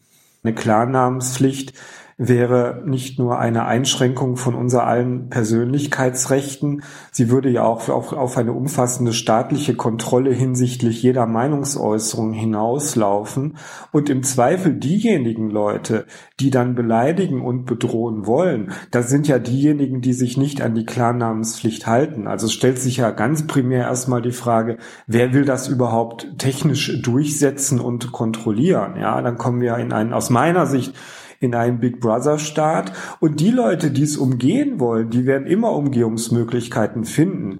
Und machen wir uns mal nichts vor, wir leben in einer globalisierten Welt. Ja, es wird nicht möglich sein, alle Staaten dieser Welt, mit Ausnahme vielleicht von China und Nordkorea, äh, problemlos davon zu überzeugen, dass die jetzt auch eine Klarnamenpflicht einfügen. Das heißt, wir würden hier eine riesige technische Infrastruktur aufbauen, die für so etwas äh, gut sein könnte. Und am Ende würde es durch die Leute, die es missbrauchen wollen, einfach dadurch umgangen, dass die ihre bedrohlichen E-Mails oder sonstigen Dinge halt über ausländische E-Mail-Konten oder, oder über Fake-Profile senden, die bei ausländischen sozialen Netzwerken registriert worden sind. In Südkorea wurde vor einigen Jahren einmal so eine Namenspflicht eingeführt. Wenig später gab es dann aber ein Datenleck bei einem beliebten sozialen Netzwerk. Daraufhin kamen große Zweifel an dem Konzept auf. Es macht schließlich einen Unterschied, ob die privaten Nachrichten von, äh, sagen wir mal, Regenbogenfrau 23 oder Miriam Schmidt plötzlich durchs Netz geistern. So ein Gesetz schafft eben auch viele neue Risiken und das haben echt viele Leute nicht auf dem Schirm. Es wundert mich nicht, dass einige Unternehmen sich öffentlich gegen eine anonyme Nutzung von sozialen Netzwerken aussprechen und uns die Namenspflicht als Lösung gegen den Hass verkaufen wollen. Für die Werbewirtschaft ist die Namenspflicht so eine Art heiliger Gral. Nutzerprofile sind schließlich viel wertvoller, wenn man sie einer realen Person zuordnen kann. In der Debatte geht es einigen eben auch um Geld, aber zugeben würde das natürlich keiner. Bei der ganzen Debatte frage ich mich außerdem, ob sich die Befürworter eigentlich nie fragen, was eine Namenspflicht für die Opfer von Hass und Drohungen bedeuten würde. Wie viele Menschen würden sich eigentlich bei Themen wie Rassismus oder Abtreibung noch zu Wort melden? Ich befürchte ja, dass viele derjenigen, die heute schon Anfeindungen ausgesetzt sind, sich dann ganz zurückziehen werden.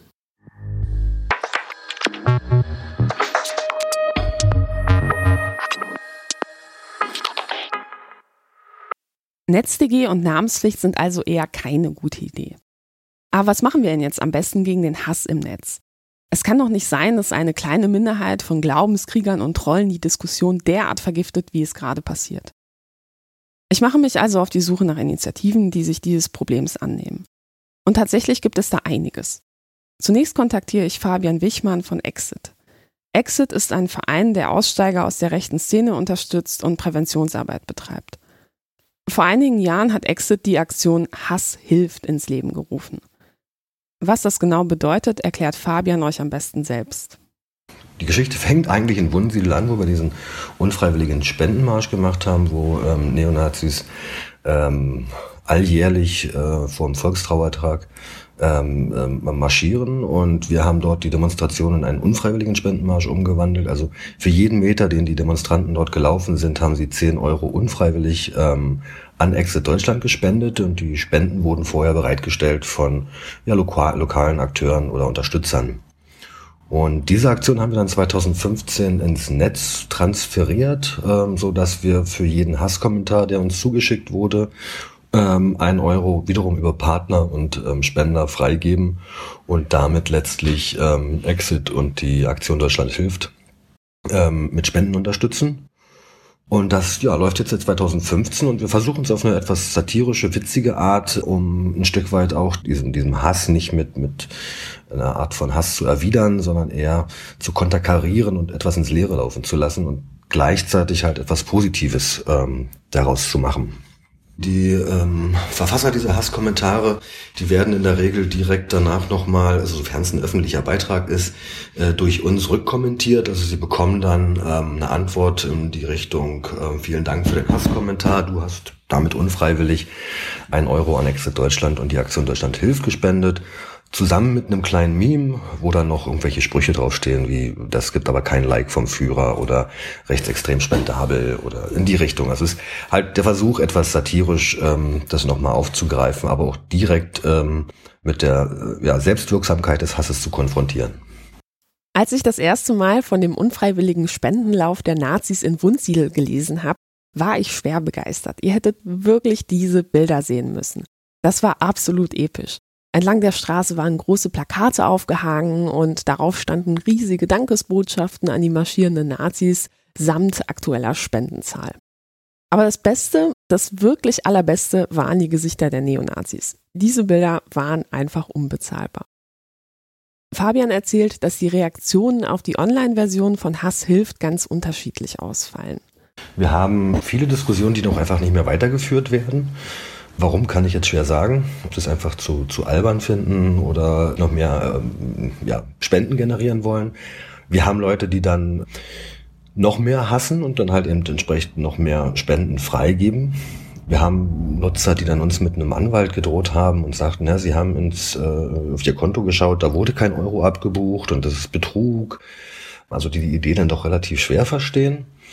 Und dann haben wir aber auch noch Nutzer, die dann haben sich teilweise darauf angelegt und sagten, okay, wir, äh, ich will jetzt hier, dass ihr spendet und dass ihr so viel spendet, wie ihr gar nicht mehr habt und ähm, haben sich dann aber trotzdem nicht getraut, so wirkliche Hasskommentare zu schreiben, sondern sind dann immer in so einem sehr seichten Bereich ähm, geblieben. Also wenn es dann so in die Konfrontation ging und man sagt, na dann, dann mach's doch jetzt mal, wir haben ja die Spenden, das ist ja nicht das Problem, dann freuen wir uns ja. Ähm, dann haben sie es doch sein lassen und haben dann eher so, naja, so mittelschwere, wenn überhaupt, aber eher so seichte äh, Beleidigungen geschrieben. Witze und Humor können richtig eingesetzt eine starke Waffe sein. Macht man einen guten Witz über einen Troll oder einen Hater, zieht er sich meistens beleidigt zurück. Es gibt mittlerweile sogar ein eigenes Showformat für einen humorvollen Umgang mit Drohungen. Im Rahmen von Hate Poetry Events lesen Journalisten Hassnachrichten vor und nehmen ihre Hater auf die Schippe.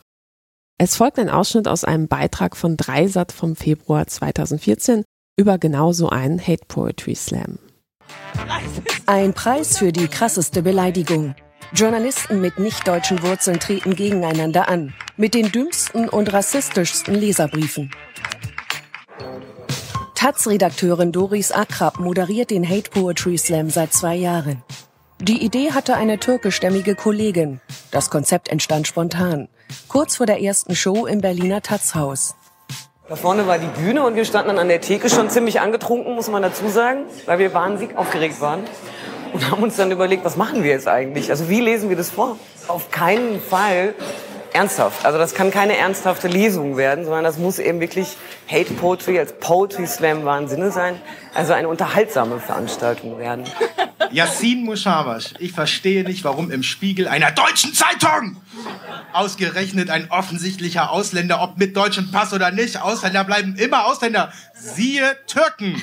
Also wieso also ein Ausländer über einen Partei berichten darf? Gemeint ist hier die NPD, ja? Also über einen Partei berichten darf, der seinen privaten Interessen als Ausländer natürlich entgegensteht. Yassin Mushaba schreibt seit Jahren über Themen wie Islamismus und rechten Terror. Früher bei Spiegel Online, heute bei der Zeit. Mit seinen Artikeln macht er sich viele Feinde, die sich oft an seinen arabischen Wurzeln stören. Also das zeigt sich ja bei allen Briefen, die alle von uns bekommen, dass äh, es einfach Leute gibt, die damit nicht klarkommen, dass jemand, der einen nicht äh, bio-deutschen Namen hat, in der deutschen Zeitung schreiben darf. Das äh, ist für viele offenbar ein unvorstellbarer Skandal. Spiegelredakteurin Özlem Gesa. Sie schreibt über Zuwanderung aus dem Osten oder den Aufstand in der Türkei. Und mit ihrer Exklusivstory über den Kunstsammler Gurlit landete sie einen echten Scoop. Doch für viele Leser ist sie die Türkin, die sich zu sehr in deutsche Belange einmischt. Ich finde, sie müssten demütiger sein. Wenn wir Deutschen ihre Großeltern nicht reingelassen hätten, dann würden sie jetzt wahrscheinlich ein Kopftuch tragen, sechs Kinder haben und bestimmt nicht für den Spiegel schreiben, wenn sie überhaupt schreiben könnten. Und jetzt wird's echt hart für mich. Ich werde übrigens auch ihren Chefs schreiben. Die sollten sie in den Putzdienst geben, dann wären, dann wären sie vielleicht wieder unter Gleichgesinnten und würden nicht so die Klappe aufreißen. Klarer Sieg für Özlem Gesa in dieser Runde. Dass die Briefe völlig ernst gemeint sind, ist an diesem Abend egal. Dass man wirklich herzhaft drüber lacht, liegt auch daran, wie wir das da eben da oben inszenieren, eben als Satire-Show. So lassen sich auch die hasserfülltesten Briefe ertragen. Özlem Topçu von der Zeit. Ihr Artikel in der Zeit ist mal wieder typisch für euch Türken rumheulen und Ansprüche stellen. Da wird von der Nazi-Mordserie und einer NSU gefaselt. Was ist mit den deutschen Opfern von Türken? Mir fallen da spontan drei ein. Geh endlich sterben, Mushabash, du Faschistensau. Morgen wird dir ein hübsches Paket zugestellt. Du weißt schon, die bestellten Druckertoner aus deiner Heimat, Fickdeppen-Arschland in dem Moment, in dem man sie bekommt, ist es meistens nicht lustig. Und ähm, deshalb ist ja dieses ganze Format so toll für uns. Anstatt dass wir mit diesen Sachen ins Bett gehen und vielleicht noch irgendwie beim Einschlafen drüber nachdenken, dass uns jemand den Tod an den Hals wünscht, drehen wir das Ganze ja um. Und wir sagen immer, wir schicken den Scheiß zurück in die Umlaufbahn. Weil sonst sind wir damit alleine und dann tut's weh und dann lässt man sich davon auch verunsichern. Und wenn man über Hass lacht, dann nimmt man den Hatern auch die Macht über einen. Nazis auszulachen löst zwar nicht alle Probleme, aber manchmal kann es angebracht und irgendwie auch befreiend sein.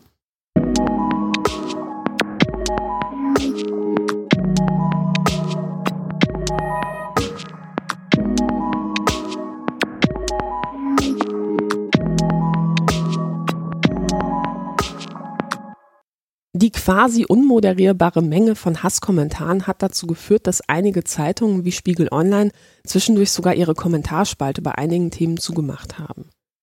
Früher habe ich selbst häufig Kommentare gelesen. Heute mache ich das kaum noch. Vor allem, weil ich bei manchen Themen das Gefühl habe, dass immer nur die gleichen kommentieren und diese wenige Leute machen alles nieder, was nicht ihre Meinung ist. Schon irgendwie traurig, oder? Die Gruppe Ich bin hier ruft deshalb die stille, mitlesende Mehrheit dazu auf, in den Kommentarspalten wieder sichtbar zu werden. Ähnliche Initiativen gibt es auch in Schweden, Frankreich und Großbritannien. Ich habe mit Susanne Tannert, Sprecherin von Ich bin hier, gesprochen und sie gefragt, was ihre Initiative genau macht. Ich bin hier ist eine überparteiliche Facebook-Aktionsgruppe, die sich auf Facebook für eine bessere Diskussionskultur einsetzt und sich gegen Hassrede engagiert. Diese Aktionsgruppe hat mittlerweile mehr als 45.000 Mitglieder. Und warum Aktionsgruppe? Wir gehen auf Facebook, also auf die Medienseiten auf Facebook und suchen diese nach Beiträgen mit, mit Hasskommentaren und finden wir solche, verlinken wir diese Kommentarspalte in unsere Aktionsgruppe zurück und bitten dann unsere Mitglieder dort sachlich gegenzuhalten und zu kommentieren. Und wer mag, der kann dann seinen Kommentar, den er da abgegeben hat, äh, wiederum zurück in die Gruppe verlinken und kann dort von anderen Mitgliedern gefunden und dann auch geliked werden. So helfen wir uns quasi gegenseitig oder unsere Kommentare ähm, werden dann gegenseitig geliked und wir wandern dann ähm, hoch in der Kommentarspalte und wo vorher vielleicht nur so einseitige Hassrede stand, gibt es danach viele verschiedene Kommentare zu dem Thema. Das ist eine Sache, die wir jetzt quasi täglich tun. Wir haben täglich so mindestens drei Aktionen, würde ich sagen, im Durchschnitt. Und was wir darüber hinaus tun, wir gehen auch in Shitstorms rein und stärken Betroffene von Shitstorms. Und das können halt ganz unterschiedliche Leute sein, das können Politiker sein. Wir sind zwar überparteilich, aber wenn uns jemand um Hilfe bittet, wo es darum geht, so ganz schlimme Hasskommentare und Drohungen, ähm, diesen zu widersprechen, dann gehen wir auch dahin. Aber es sind eben nicht nur Politiker, sondern es sind auch oftmals andere NGOs. Einmal war es der Kinderkanal, einmal war es, waren es die Dresdner Philharmoniker. Und was wir dann machen, wir unterstützen dort. Wir sagen, hey, ihr seid mit diesem Hass nicht allein, wir kommen zur Hilfe. Und wir schreiben wirklich dann ganz konkret freundliche Kommentare, unterstützen die Betroffenen und ihr seid nicht allein oder ihr macht es trotzdem toll und genau. Man muss äh, nicht immer mit dem übereinstimmen, was der oder diejenige machen, so an, an inhaltlicher Arbeit, weil ich finde so, man muss dem Hass widersprechen. Das tun wir halt in solchen Aktionen. Und als drittes und letztes gucken wir uns auch an, was, was ist das für ein Hass? Wo kommt der eigentlich her? Also wir haben den, diesen Hasskommentare und auch die Profile analysiert, die auf Facebook aktiv sind. Und wir haben aufgezeigt oder nachweisen können, dass dies wirklich nur eine Minderheit ist, die sehr, sehr laut ist. Und heute ganz aktuell haben wir noch einen Beitrag veröffentlicht und ähm, aufgezeigt, dass jetzt zum Beispiel der Hass gegen diese Klimaaktivistin Greta, dass ähm, so die Hälfte der, der Accounts, die wirklich hämische und diffamierende Beiträge zu Greta veröffentlicht haben in, letzten, in der letzten Woche, dass das Fake-Accounts waren. Oder es ist anzunehmen, dass es von Fake-Accounts kommt. Und solche Sachen ähm, veröffentlichen wir auch über unseren Verein und zeigen eben auf, dass, dass man vielleicht auch darauf achten sollte, wen, wen habe ich in meiner Kommentarspalte. Nun liegt ja die Frage nahe, wo ist der Unterschied zu geschlossenen Gruppen, die auf der Gegenseite der Hater operieren? Naja, das ist schnell erklärt. Bei rechten Gruppen wie Reconquista Germanica werden die Mitglieder dazu angehalten, möglichst viele Sockenpuppen und Fake-Accounts anzulegen, um die eigene Reichweite zu vergrößern. Solche Methoden verurteilt Ich bin hier und lehnt sie für die eigene Arbeit kategorisch ab. Wir haben 45.000 Mitglieder und wir halten die Hand dafür ins Feuer, dass es wirklich auch 45.000 Menschen sind. Äh, dafür scannen wir halt die Profile vorher oder gucken uns die Leute genau an, die bei uns rein wollen. Wir erlauben zum Beispiel nicht, dass einer mit zwei Profilen bei uns in die Gruppe reinkommt. Viele sind bei uns mit Klarnamen unterwegs. Und manche, die vielleicht massiv Drohungen bekommen haben, die haben dann darum gebeten, dass sie ihren Namen abändern können, dass, es, dass sie nicht mehr so leicht gefunden werden können. Das dann halt so dann krasse Ausnahmen. Aber der Großteil ist mit, mit seinem privaten Profil bei uns. Ich weiß, es ist eben, ähm, das ist schon auch natürlich ein gewisses Risiko, weil da, wo wir unterwegs sind, läuft man schon Gefahr, auch eben auch angegriffen zu werden. Aber wir informieren in der Gruppe auch, wie man sich dagegen schützen kann, dass man sein Profil dicht machen soll, dahingehend, dass man die Freundesliste nicht sieht, dass man das, was man selber veröffentlicht, auch wirklich nur seinen Freunden zu sehen lässt und nicht für alle öffentlich macht. Das kann man bei Facebook sozusagen einstellen. Also der Selbstschutz ist dann auch sehr wichtig. Die Kernarbeit von Ich bin hier ist die aktive Gegenrede bei Hasskommentaren. Die Gruppe hat einen großen Impact und das kann man sich ja selbst schnell ausrechnen. Schon fünf Minuten Gegenrede pro Tag helfen viel, wenn 40.000 Menschen das Gleiche machen. In vielen entgleisten Kommentarspalten schreiben Leute mittlerweile sogar Dinge wie, wo bleiben eigentlich die Ich bin hier Leute, ihr werdet hier dringend gebraucht. Susanne gibt mir noch ein paar Tipps mit auf den Weg dafür, wie erfolgreiche Gegenrede aussehen kann. Am besten reagiert man, indem man solche Hassbotschaften als solche benennt und sagt, das ist eben eine Hassbotschaft oder es ist eben menschenfeindlich und sie verurteilt, ohne sie zu wiederholen. Das finde ich persönlich sehr wichtig. Dann kommt es natürlich immer wieder auf die Situation an. Es ist halt ein Beitrag oder wird jemand irgendwo in der Kommentarspalte persönlich angegriffen. Ne? Also es ist wichtig, dass man sich mit den Leuten, mit den Betroffenen solidarisiert, die, die den Hass vielleicht in der Kommentarspalte abbekommen. Aber wenn es halt um Hassbotschaften gegenüber bestimmter Personengruppen geht, ist es eben wichtig aufzuzeigen, dass es sich um Menschen handelt und dass es wichtig ist, sich auf diese Basics zu beziehen, also die Menschenwürde. Und diese Menschenwürde ist für, für alle wichtig, sei es, dass es Frauen sind, sei es, dass es Geflüchtete sind. Also, und das ist, dass wir ein Grundgesetz haben, das für alle diese Menschen gilt. Und wenn es zum Beispiel darum geht, dass jetzt ähm, Kommentare gegen Frauen, sexistische Kommentare, ja. Wenn also jemand äh, sowas rausposaunt, ob es jetzt nur Mann oder Frau ist, ich habe da beides erlebt, mache ich das zum Beispiel so, dass ich die Leute wirklich direkt frage, wie wird es ihnen denn damit gehen, wenn es ihre Mutter, ihre Tochter, ihre Schwester, ihre Freundin ist, die sowas sich anhören muss, ja. Also so ein Stück weit versuchen, Verständnis irgendwie zu, zu generieren. Und dann erlebe ich immer wieder, dass so ganz bestimmte Narrative gestreut werden. Ne? Diese sind wichtig äh, aufzubrechen. Da geht es halt bis hin zur Entmenschlichung, da wo Menschen mit Tieren oder Katastrophen gleichgesetzt werden. Also wenn ich mal ein Beispiel nennen darf, Migrantenflut oder Menschen, die nur kommen, sich zu bereichern. Also diese Pauschalisierung aller Ausländer, die sich mit Gewalt äh, Sex holen und die Frauen, die vor ihm beschützt werden müssen. Die Frau, die sich gefälligst selbst werden sollte oder die Frau, die sich zu aufreizend kleidet. Da geht es halt so wirklich dann wenn man Gegenrede macht, ganz klar zu sagen, hallo, die Frau hat jedes Recht, sich so anzuziehen, wie sie möchte. Niemand hat das Recht, zum Beispiel einer Frau Gewalt verbal oder körperlich anzutun, egal was sie anhat. Also, dass man wirklich das auch dann in diese Kommentare reinschreibt. Wenn Menschen hierher kommen, um, um Schutz suchen, dass man den Leuten erklärt, auch in den Kommentarspalten, die Menschen haben ein Recht dazu. Ja, sie haben ein Recht auf Asyl.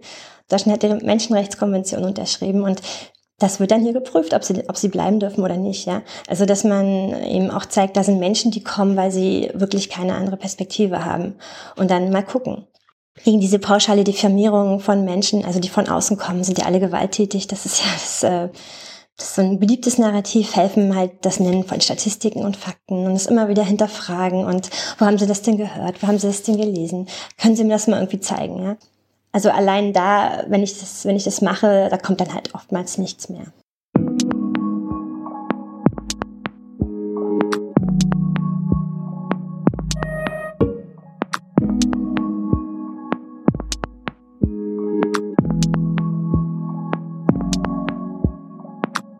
Ich bin hier hat sich auch einmal systematisch angeschaut, wer eigentlich ihre Beiträge liked. Ergebnis? Die meisten Likes kommen gar nicht aus der Gruppe selbst, sondern vor allem von außerhalb, von den stillen Mitlesern. Und das zeigt ja, es lohnt sich wirklich, den ersten Schritt zu machen. Manchmal gibt es ganz viele Leute da draußen, die genau darauf warten, die darauf warten, dass einer damit anfängt, Gegenrede zu betreiben und die dann auch unterstützend eingreifen. Einen wichtigen Hinweis gibt es aber noch für die Gegenrede. Der Facebook-Algorithmus rankt Beiträge hoch, die oft kommentiert werden und zeigt sie bevorzugt im Newsfeed an. Dahinter steckt die Annahme, naja, was viel kommentiert wird, könnte auch andere Nutzer interessieren. Unter einem Post von Pegida oder der AfD Gegenrede zu betreiben, ist daher nur bedingt sinnvoll. Unter Umständen kann das sogar dazu führen, dass dadurch noch mehr Leute den Beitrag zu sehen bekommen. Man verschafft also ausgerechnet denjenigen Leuten mehr Reichweite, deren Parolen man eigentlich ablehnt. Man sollte sich also immer vorher fragen, wo ist es wirklich sinnvoll, Gegenrede zu betreiben und wo nicht. Ich bin hier appelliert außerdem an große Medienhäuser, ihre Kommentarspalten besser zu moderieren. Susanne Tannert spricht sich außerdem dafür aus, dass chronologische Kommentarspalten durch bessere Systeme ersetzt werden. Denn wenn die neuesten Beiträge immer besonders prominent angezeigt werden, beispielsweise ganz oben, dann animiert das Hater mit großem Zeitbudget leider auch dazu, ganz besonders viel zu posten, weil sie dann immer ganz oben stehen. Besser wäre es, wenn stattdessen die Kommentare mit der meisten Zustimmung direkt unter dem Beitrag angezeigt werden. Apropos Moderation. Meinungsfreiheit bedeutet nicht, dass man Menschen bedrohen oder beleidigen sollte oder gar zu Volksverhetzung aufrufen darf. Ich finde es darum extrem wichtig, dass Diskussionen moderiert werden. Bei einer Party fänden wir es schließlich auch total legitim, wenn der Gastgeber jemanden achtkantig rausschmeißt, der andere Gäste bedroht oder beleidigt. Rechte Hater behaupten gerne, sie würden zensiert, wenn ihre Beiträge gelöscht werden. Solche Strategien haben einen ernsten Hintergrund. Einige wissenschaftliche Studien aus den 70er Jahren weisen darauf hin, dass die Information, dass ein Beitrag zensiert wurde, den Inhalt für einige Leute sogar noch glaubwürdiger macht. Viele Menschen denken dann, oh, da muss ja was Wahres dran sein, wenn es sogar schon zensiert wird. Hat da jemand was zu verbergen? Es macht also absolut Sinn, wenn Glaubenskrieger damit prahlen, dass ihre Beiträge gelöscht wurden. In ihrer Community macht sie das quasi zu Helden der Meinungsfreiheit. Daher ist es wichtig, auch immer transparent zu machen, warum ein Beitrag gesperrt wurde. Also beispielsweise Kommentar wegen enthaltener Drohungen gelöscht. Große Medien haben zudem Community-Standards, in denen jeder nachlesen kann, was erlaubt ist und was nicht. Bereits solche kleinen Maßnahmen können helfen, um Hatern, die sich als Opfer inszenieren wollen, den Wind aus den Segeln zu nehmen. Ich habe mal für euch nachgezählt. Bei Twitter habe ich in den letzten Jahren rund 233 Menschen geblockt oder auf Stumm geschaltet. Warum habe ich das getan? Ehrlich, naja, ich habe echt Besseres zu tun, als mich den ganzen Tag mit stumpfen Hass zu beschäftigen. Zum Frühstück Morddrohungen zu bekommen, ist echt nicht so mein Ding. Und niemand hat ein Anrecht darauf, meine Aufmerksamkeit zu bekommen. Wer da Zensur schreit, hat wohl die einfachste Grundlage zwischenmenschlicher Kommunikation nicht verstanden. Kommunikation beruht auf Gegenseitigkeit und es gibt echt keinen Anspruch darauf, mich anschreien zu dürfen. Offline kann ich mich in solchen Situationen ja auch einfach umdrehen und gehen. Und genau das mache ich online auch. Am Ende unseres Gesprächs frage ich Susanne Tannert von Ich bin hier noch, was sie sich wünschen würde, wenn sie einen Wunsch frei hätte. Also mein Wunsch wäre es vielleicht, wenn jeder, der sich in den sozialen Netzwerken bewegt und sieht, dass wenn irgendwo jemand angegriffen wird oder ziemlich böse Kommentare erhält, dass er einfach mit einem Like oder einem kurzen Danke unterstützt. Dass er oder sie sich solidarisch verhält und einfach mal kurz innehält und sich vielleicht die Minute nimmt, was Nettes zu schreiben, einen kurzen Like zu geben, sowas. Das würde ich mir wünschen.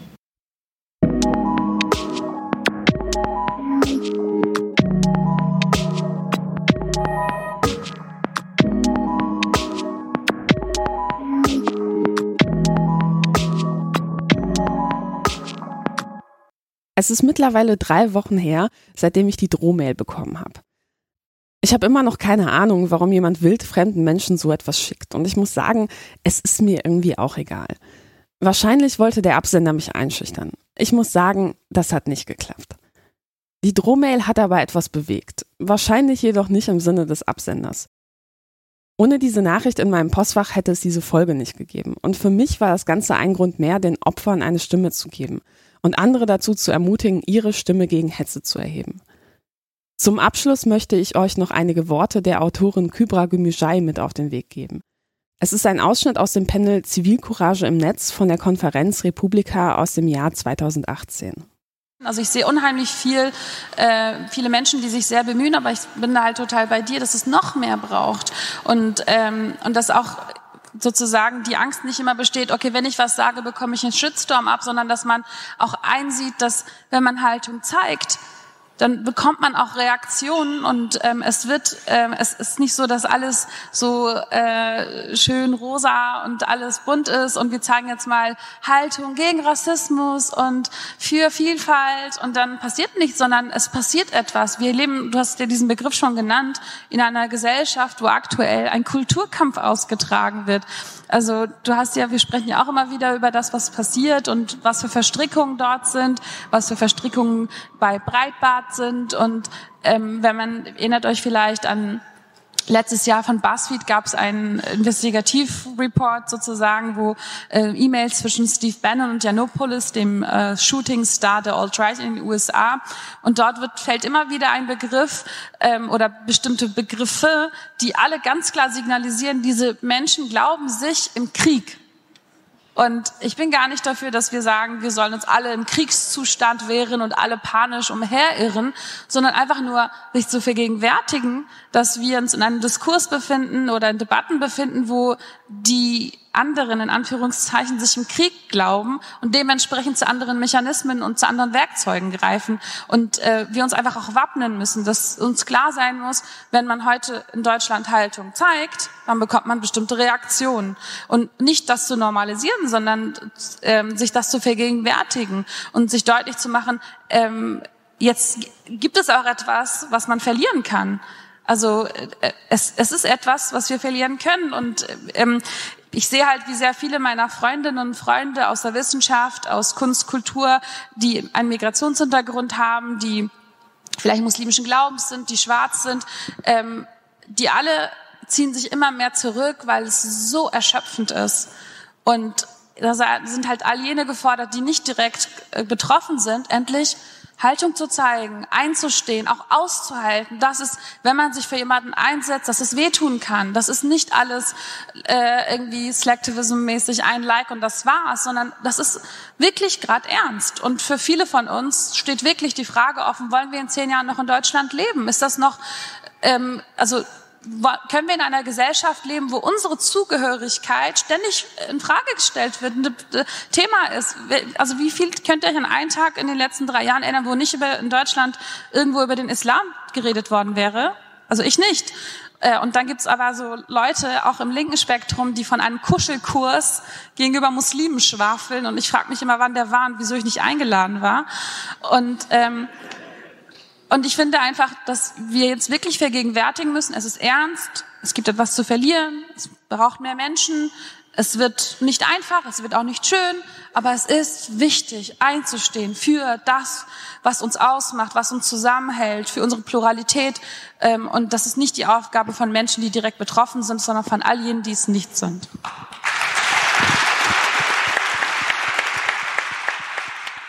Ich finde, das ist ein sehr treffendes Schlusswort. Ja, und damit sind wir schon am Ende der zweiten Folge des Denkangebot-Podcasts angekommen. Ich hoffe, es hat dir gefallen. Wenn ja, freue ich mich sehr, wenn du den Podcast abonnierst und auch weiterempfiehlst. Es wäre außerdem wirklich super, wenn du mir auch eine Bewertung bei iTunes dalassen könntest. Das hilft anderen Menschen, den Podcast zu finden. Ich möchte mich außerdem ganz herzlich bei den Menschen bedanken, die diese Folge mit ihrer Spende möglich gemacht haben. Vielen, vielen Dank dafür.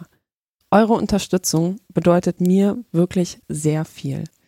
Mein besonderer Dank geht dabei an Katja, Dirk, Dieter, Daniel, Philipp, Michael und Jürgen. Falls auch du diesen Podcast finanziell unterstützen möchtest, findest du alle Infos auf der Webseite unter www.denkangebot.org. Mehr Informationen zu dieser Folge sowie alle Links zu den Quellen findest du ebenfalls auf der Webseite. Wen das Thema interessiert, dem möchte ich außerdem die Bücher von Ingrid Brodnik mit den Titeln Hass im Netz und Lügen im Netz ans Herz legen. Da findet ihr auch mehr Infos zu vielen der Studien, die ich in diesem Podcast genannt habe. Die Musik in dieser Folge ist wie immer vom wunderbaren Crosstrack. Ich wünsche euch viel Spaß mit dem nächsten Track. Tschüss und bis zum nächsten Mal.